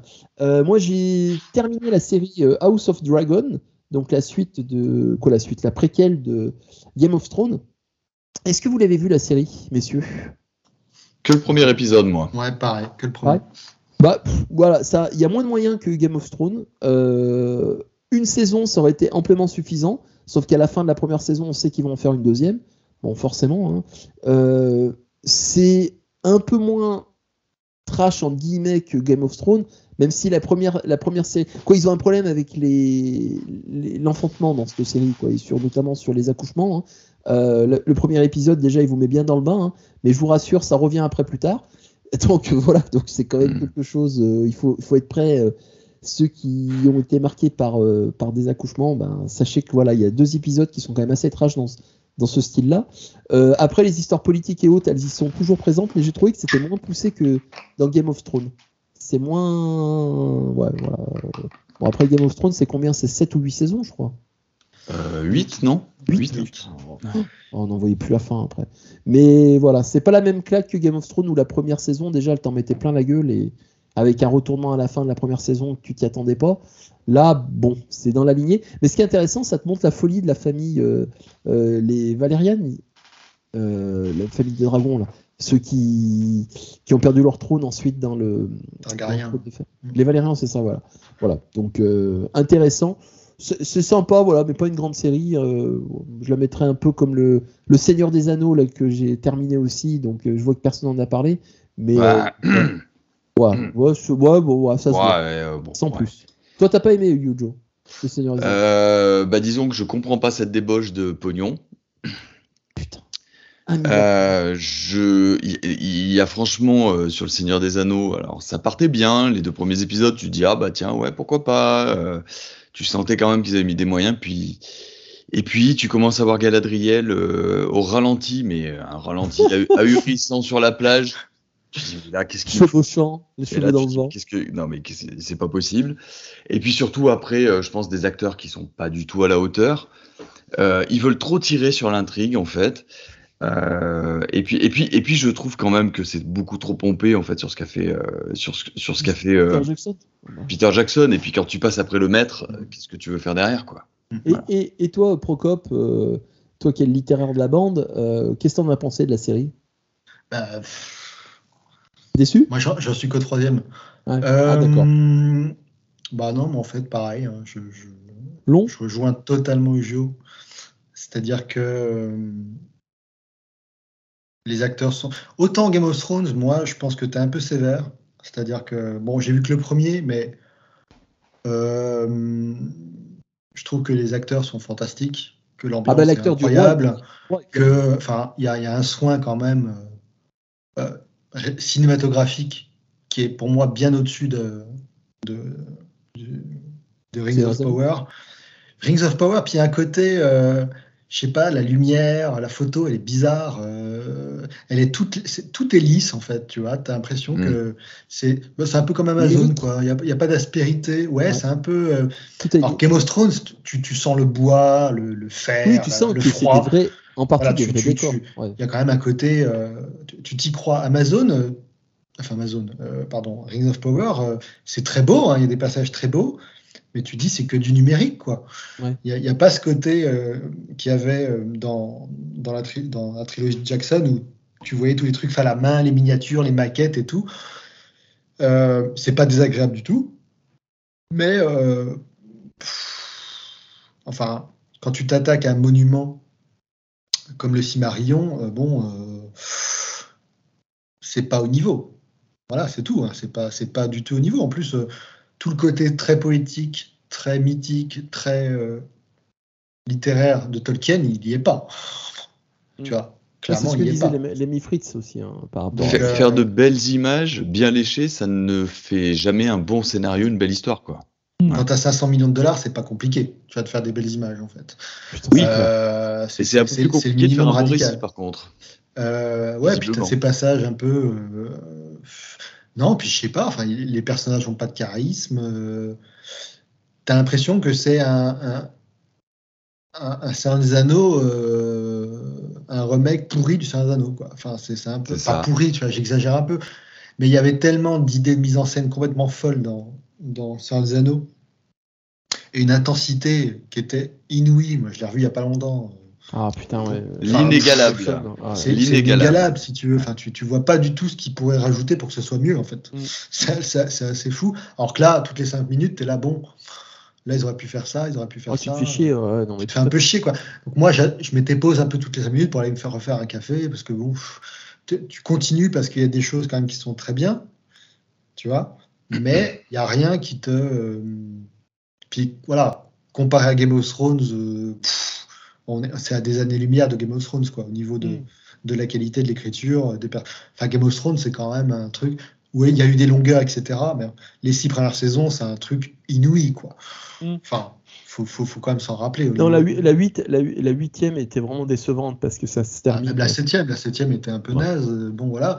Mais jusqu'à la sixième, Mm. enfin, le nombre d'acteurs incroyables, de personnages incroyables qu'il y avait. qui disparaissent, tu veux dire. Le ouais. casting, euh, non, mais c'est- tous les personnages étaient super intéressants, quoi. Ouais. Alors que là, en fait, tu t'en fous un peu de ce qui arrive. hein, euh, ah bah tu verras quand va, va arriver li- Sauron, quoi, ou du moins. Ouais. C'est c'est super mal fait, quoi, pour te dire. Moi, c'est pour ça que le décalage complet, on en, on en parlait là sur nos messageries respectives. Ouais. J'ai. Ça m'a. C'est vraiment, ça tombe à plat, quoi. C'est. ouais. C'était Ouais. tellement, c'était tellement, euh, comment dirais-je, nébuleux que même, même toi, t'as pas compris, quoi. mais non, dit, mais j'ai pas. ah Hein j'ai eu un doute. C'est lui quoi ça? Mais oui, j'ai dit complet. Et Le seul indice, c'est un moment un visuel où là, voilà, on... forcément, ils ont été obligés de le mettre dedans. Mais tu te dis, mais c'est nul, quoi. Bon, enfin, c'est décevant, quoi. Et par contre, toi, Yujo, il y avait une autre série qui euh, t'avait beaucoup plus plu, Five Day, là, donc euh, la série Alors, Coup de poing. alors, qu'est-ce que déjà, c'est? sur Apple TV+, ça s'appelle 5D at Memorials.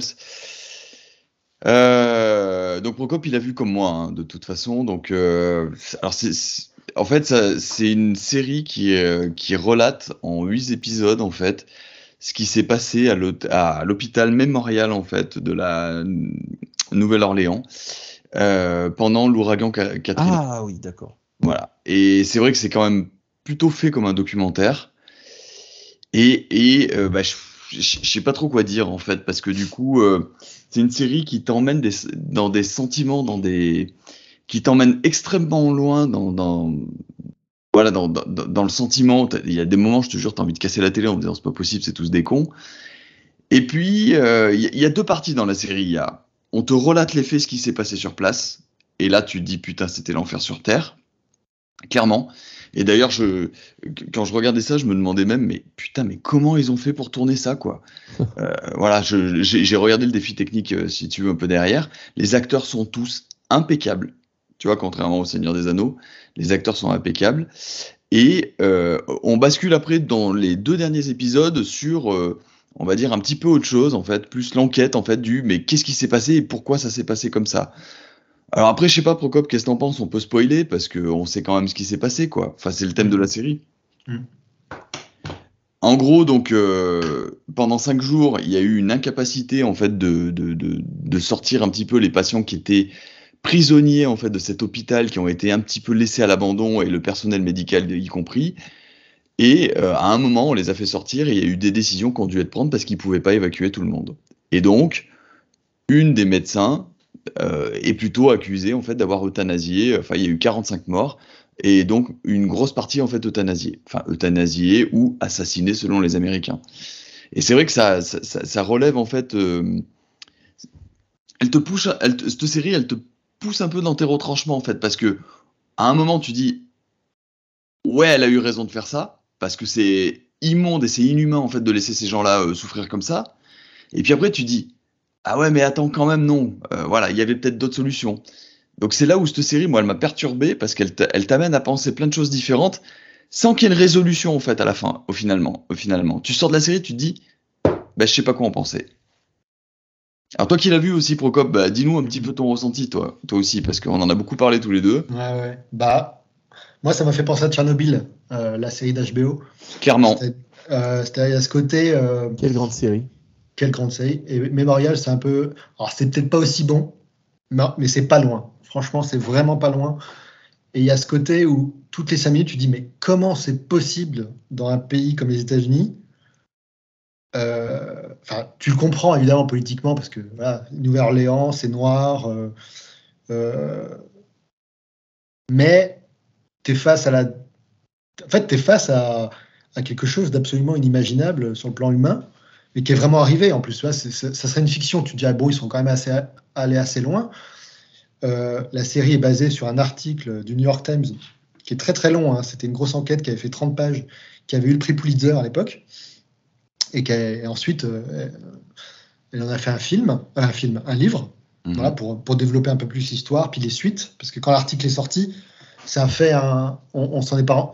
On n'en a pas parlé en France, mais là, aux États-Unis, ça a vraiment fait. euh, ça a vraiment choqué. euh, ça a été une histoire qui, médiatiquement, c'était très très important. Mhm. Et elle, elle a révélé les trucs en fait, parce que euh, elle est vraie, elle allait vraiment aller voir les gens et tout. Et euh, et euh, en fait, tu crois pas quoi. T'es Mm. t'es là, mais enfin. euh, alors, le fait que ça arrive après le Covid et après tout ce qui s'est passé dans nos hôpitaux, Ouais, ça te pose question. Ça permet, non mais ça permet de- d'y croire un peu plus. C'est-à-dire que ça serait sorti il y a trois ans, on a dit bon quand même, ils ont peut-être exagéré. Alors les États-Unis, alors que là en fait, euh, nous, vu la situation critique dans laquelle on était dans nos hôpitaux en France, ça aurait très bien pu arriver. Ouais, il y a clair. certainement eu des cas comme ça. En fait, on- voilà, ça va sortir un jour. Il va y avoir des enquêtes sur certains. Voilà, c'est sûr. Enfin, moi, j'ai des copains infirmiers, ils m'ont raconté des trucs. Bon, euh, on est quand même pas loin de l'abandon de poste, euh, enfin de l'abandon de, de personnes parce que simplement il n'y a pas les moyens.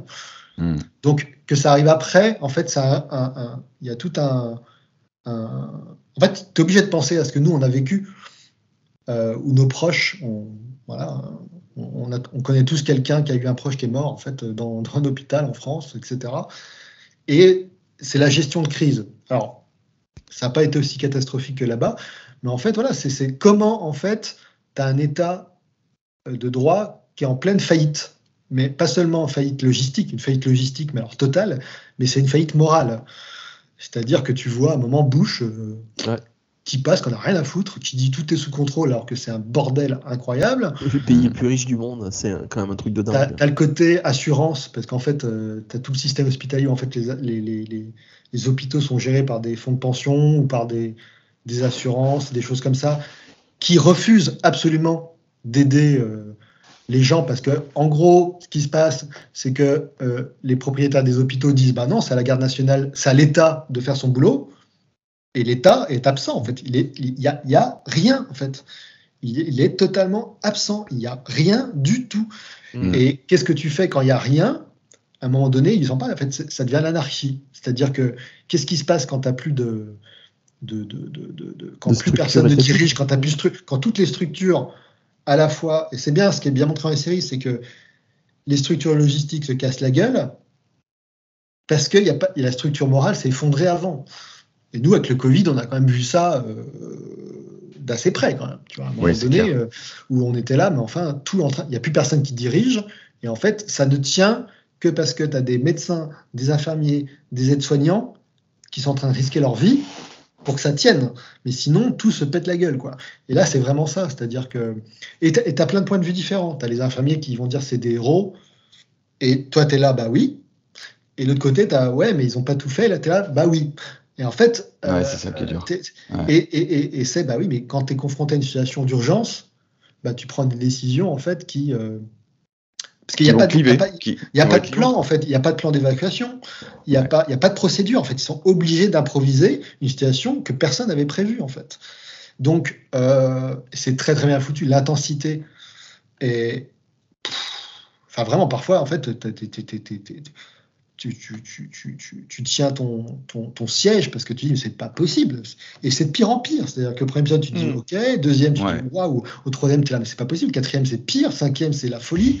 Mm. et tu es là. Et quand ça retombe, bah, il y a tout le côté, effectivement, enquête. euh, donc, parce qu'il y a, y a le procureur général de l'État qui euh, ordonne une enquête pour savoir euh, pourquoi il y a eu ces 45 morts, les familles, etc.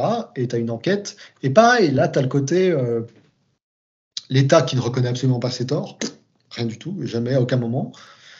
Et, euh, On cherche c'est là aussi très bien fait parce que c'est ambigu, en fait. C'est-à-dire que tu Ouais. comprends, en fait, le point de vue des enquêteurs. Mm. Tu comprends le point de vue de la docteure qui est inc- incriminée. Et tu comprends aussi qu'elle est sur une ligne, elle, qui est pas claire du tout, quoi. C'est-à-dire que, voilà, on va pas spoiler, mais à la fin, elle est pas aussi sympathique euh, qu'elle ne l'est au début, quoi. C'est-à-dire que Et aussi touché euh, parce qu'elle a vu. euh, ouais. Touchée, puis en même temps, elle, elle se crée un propre, son propre storytelling. Ouais, c'est très bien, c'est très bien montré à la fin, euh, Excellent, la ouais. fin. Superbe scène, ouais. euh, où en fait, elle se convainc de choses qui sont fausses. Et il y a un médecin qui la, qui la ramène un peu à la raison, justement, qui est un peu plus vieux qu'elle et qui, lui, a dû quitter un peu plus tôt l'hôpital. Et cette scène-là, elle est, elle est magistrale, quoi, parce que il lui fait, il lui fait réaliser qu'elle a inventé son, son histoire héroïque, en fait. Ouais, puis que, puis que- eh, puis qu'il y a plein de gens qui se sont battus euh, dans l'hôpital sans qu'elle l'ait vu, en fait. C'est clair. Et, et- et- et donc, tu as, cette multiplicité d'histoires qui, en plus, sont jamais amenées de façon. euh, c'est pour ça que je la rapproche de Tchernobyl. C'est jamais larmoyant en fait. C'est jamais fait pour. Tu vois, ils mettent pas du violon derrière. euh, Ah oui, c'est ouais. c'est jamais, c'est jamais fait Là, c'est pour te faire chialer. Mais c'est ah, c'est totalement brut.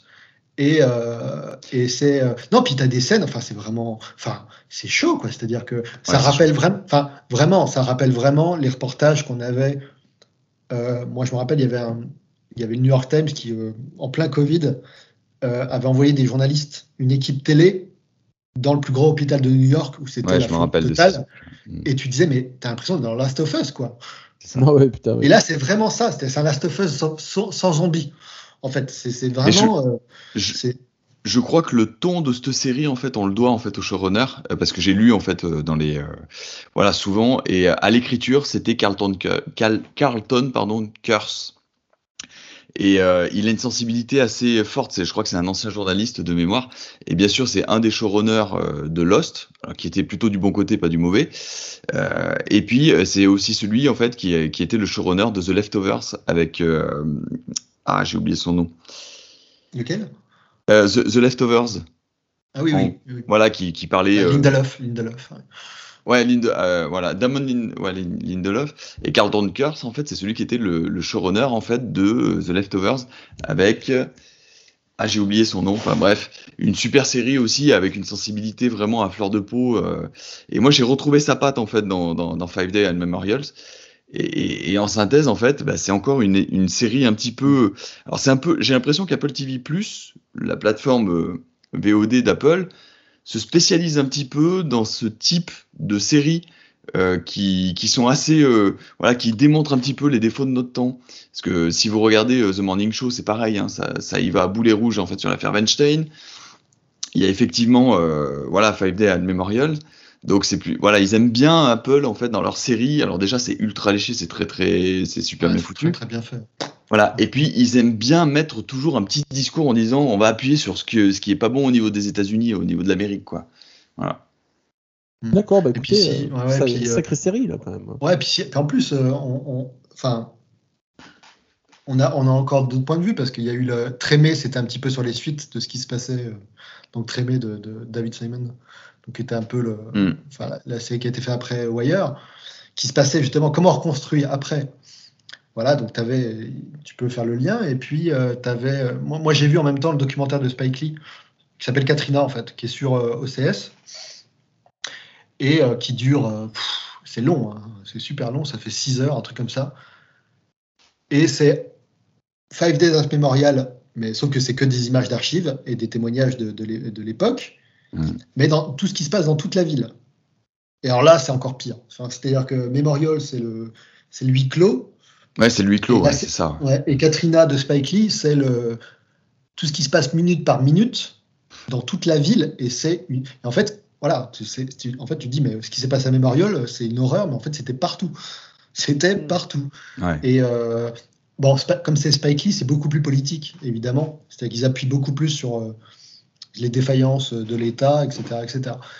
Mais euh, ouais, ouais, gros, gros, euh, grosse série parce que tout est bon en fait. C'est-à-dire que voilà, les acteurs sont géniaux, les, la réalisation est, est super, euh, Est impeccable, l'écriture est parfaite, le rythme il est parfait. C'est-à-dire que c'est super bien équilibré les plans en fait. C'est-à-dire qu'il n'y a pas de longueur. Euh, Ouais, Mm. franchement, euh, alors oui, l'enquête est un peu moins, voilà, les trois derniers épisodes sont un peu moins intenses, mais en même temps, voilà, ça, ça retombe un petit peu. Ouais. En même temps, tu souffles. Toi, en tant que spectateur, tu es là. Ok, je souffle. Mm, Et, c'est ça. euh, et voilà, c'est juste dommage que ce soit sur Apple, si tu veux, parce que s'il avait été sur Netflix ou, ou Amazon, je pense qu'on aurait beaucoup plus parlé et euh, il y aurait eu beaucoup plus de gens qui regardent. Oui. Mais euh, pff, ça va rester quoi. C'est comme Tchernobyl, ça va vraiment rester. euh, parce que c'est traiter l'actualité, voilà, c'est traiter l'actualité euh, récente de façon euh, euh, honnête en fait et pas mélodramatique. Et ça, c'est quand même assez rare quoi.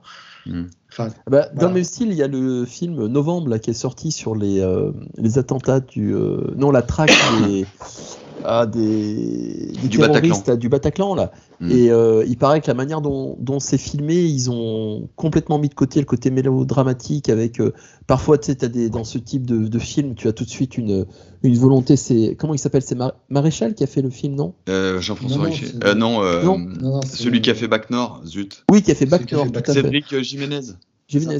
Et justement, il était mis en avant. J'ai hâte de le voir ce film. Euh, Ils ont, ils ont vraiment pas tenté de faire une romance euh, autour de la vie privée euh, des policiers, etc. C'est vraiment consacré que sur l'enquête. c'est extrêmement bien foutu, Ah ouais. extrêmement bien archivé, documenté Ouais. et mis en scène en fait. Et comme tu dis, euh, euh, moi pour voilà, j'ai un collègue qui l'a vu et effectivement il m'a dit euh, pas de sentiments, c'est des faits, ça va, euh, voilà, ça, ça va effectivement à l'essentiel, c'est coup de poing quoi. Ah, un peu comme l'était sur- Bac Nord finalement. Il sera sûrement sur Canal sans tarder, quoi. Alors, c'était quand même un peu. Oui, Bac Nord, Ouais. il a, il a, il a, il a, Enfin, bon. il a, il a posé problème au niveau de la vision. Ouais, ça posait problème quand même euh, quand gros t'habites dans les succès- quartiers. Bon, plus gros succès cinématographique euh, de l'année dernière. Hein. Euh, 2000, euh, 2 millions d'entrées quand même hein, en France hein, pour un film français. Nord tous les films, ouais, Bac Nord. ouais. Oui, c'est- gros- d'accord. C'est le plus gros, c'est la plus grosse euh, euh, production quoi en termes de, de nombre de comment dire de personnes qui l'ont vu, euh, de Mm. spectateurs par rapport à tous les autres films qui euh, qui Mm. cartonnent à 300 000 Après, ouais, moi, ce qui, moi, ce qui me dérange un petit peu dans le cinéma français, c'est que c'est toujours le point de vue des flics, quoi.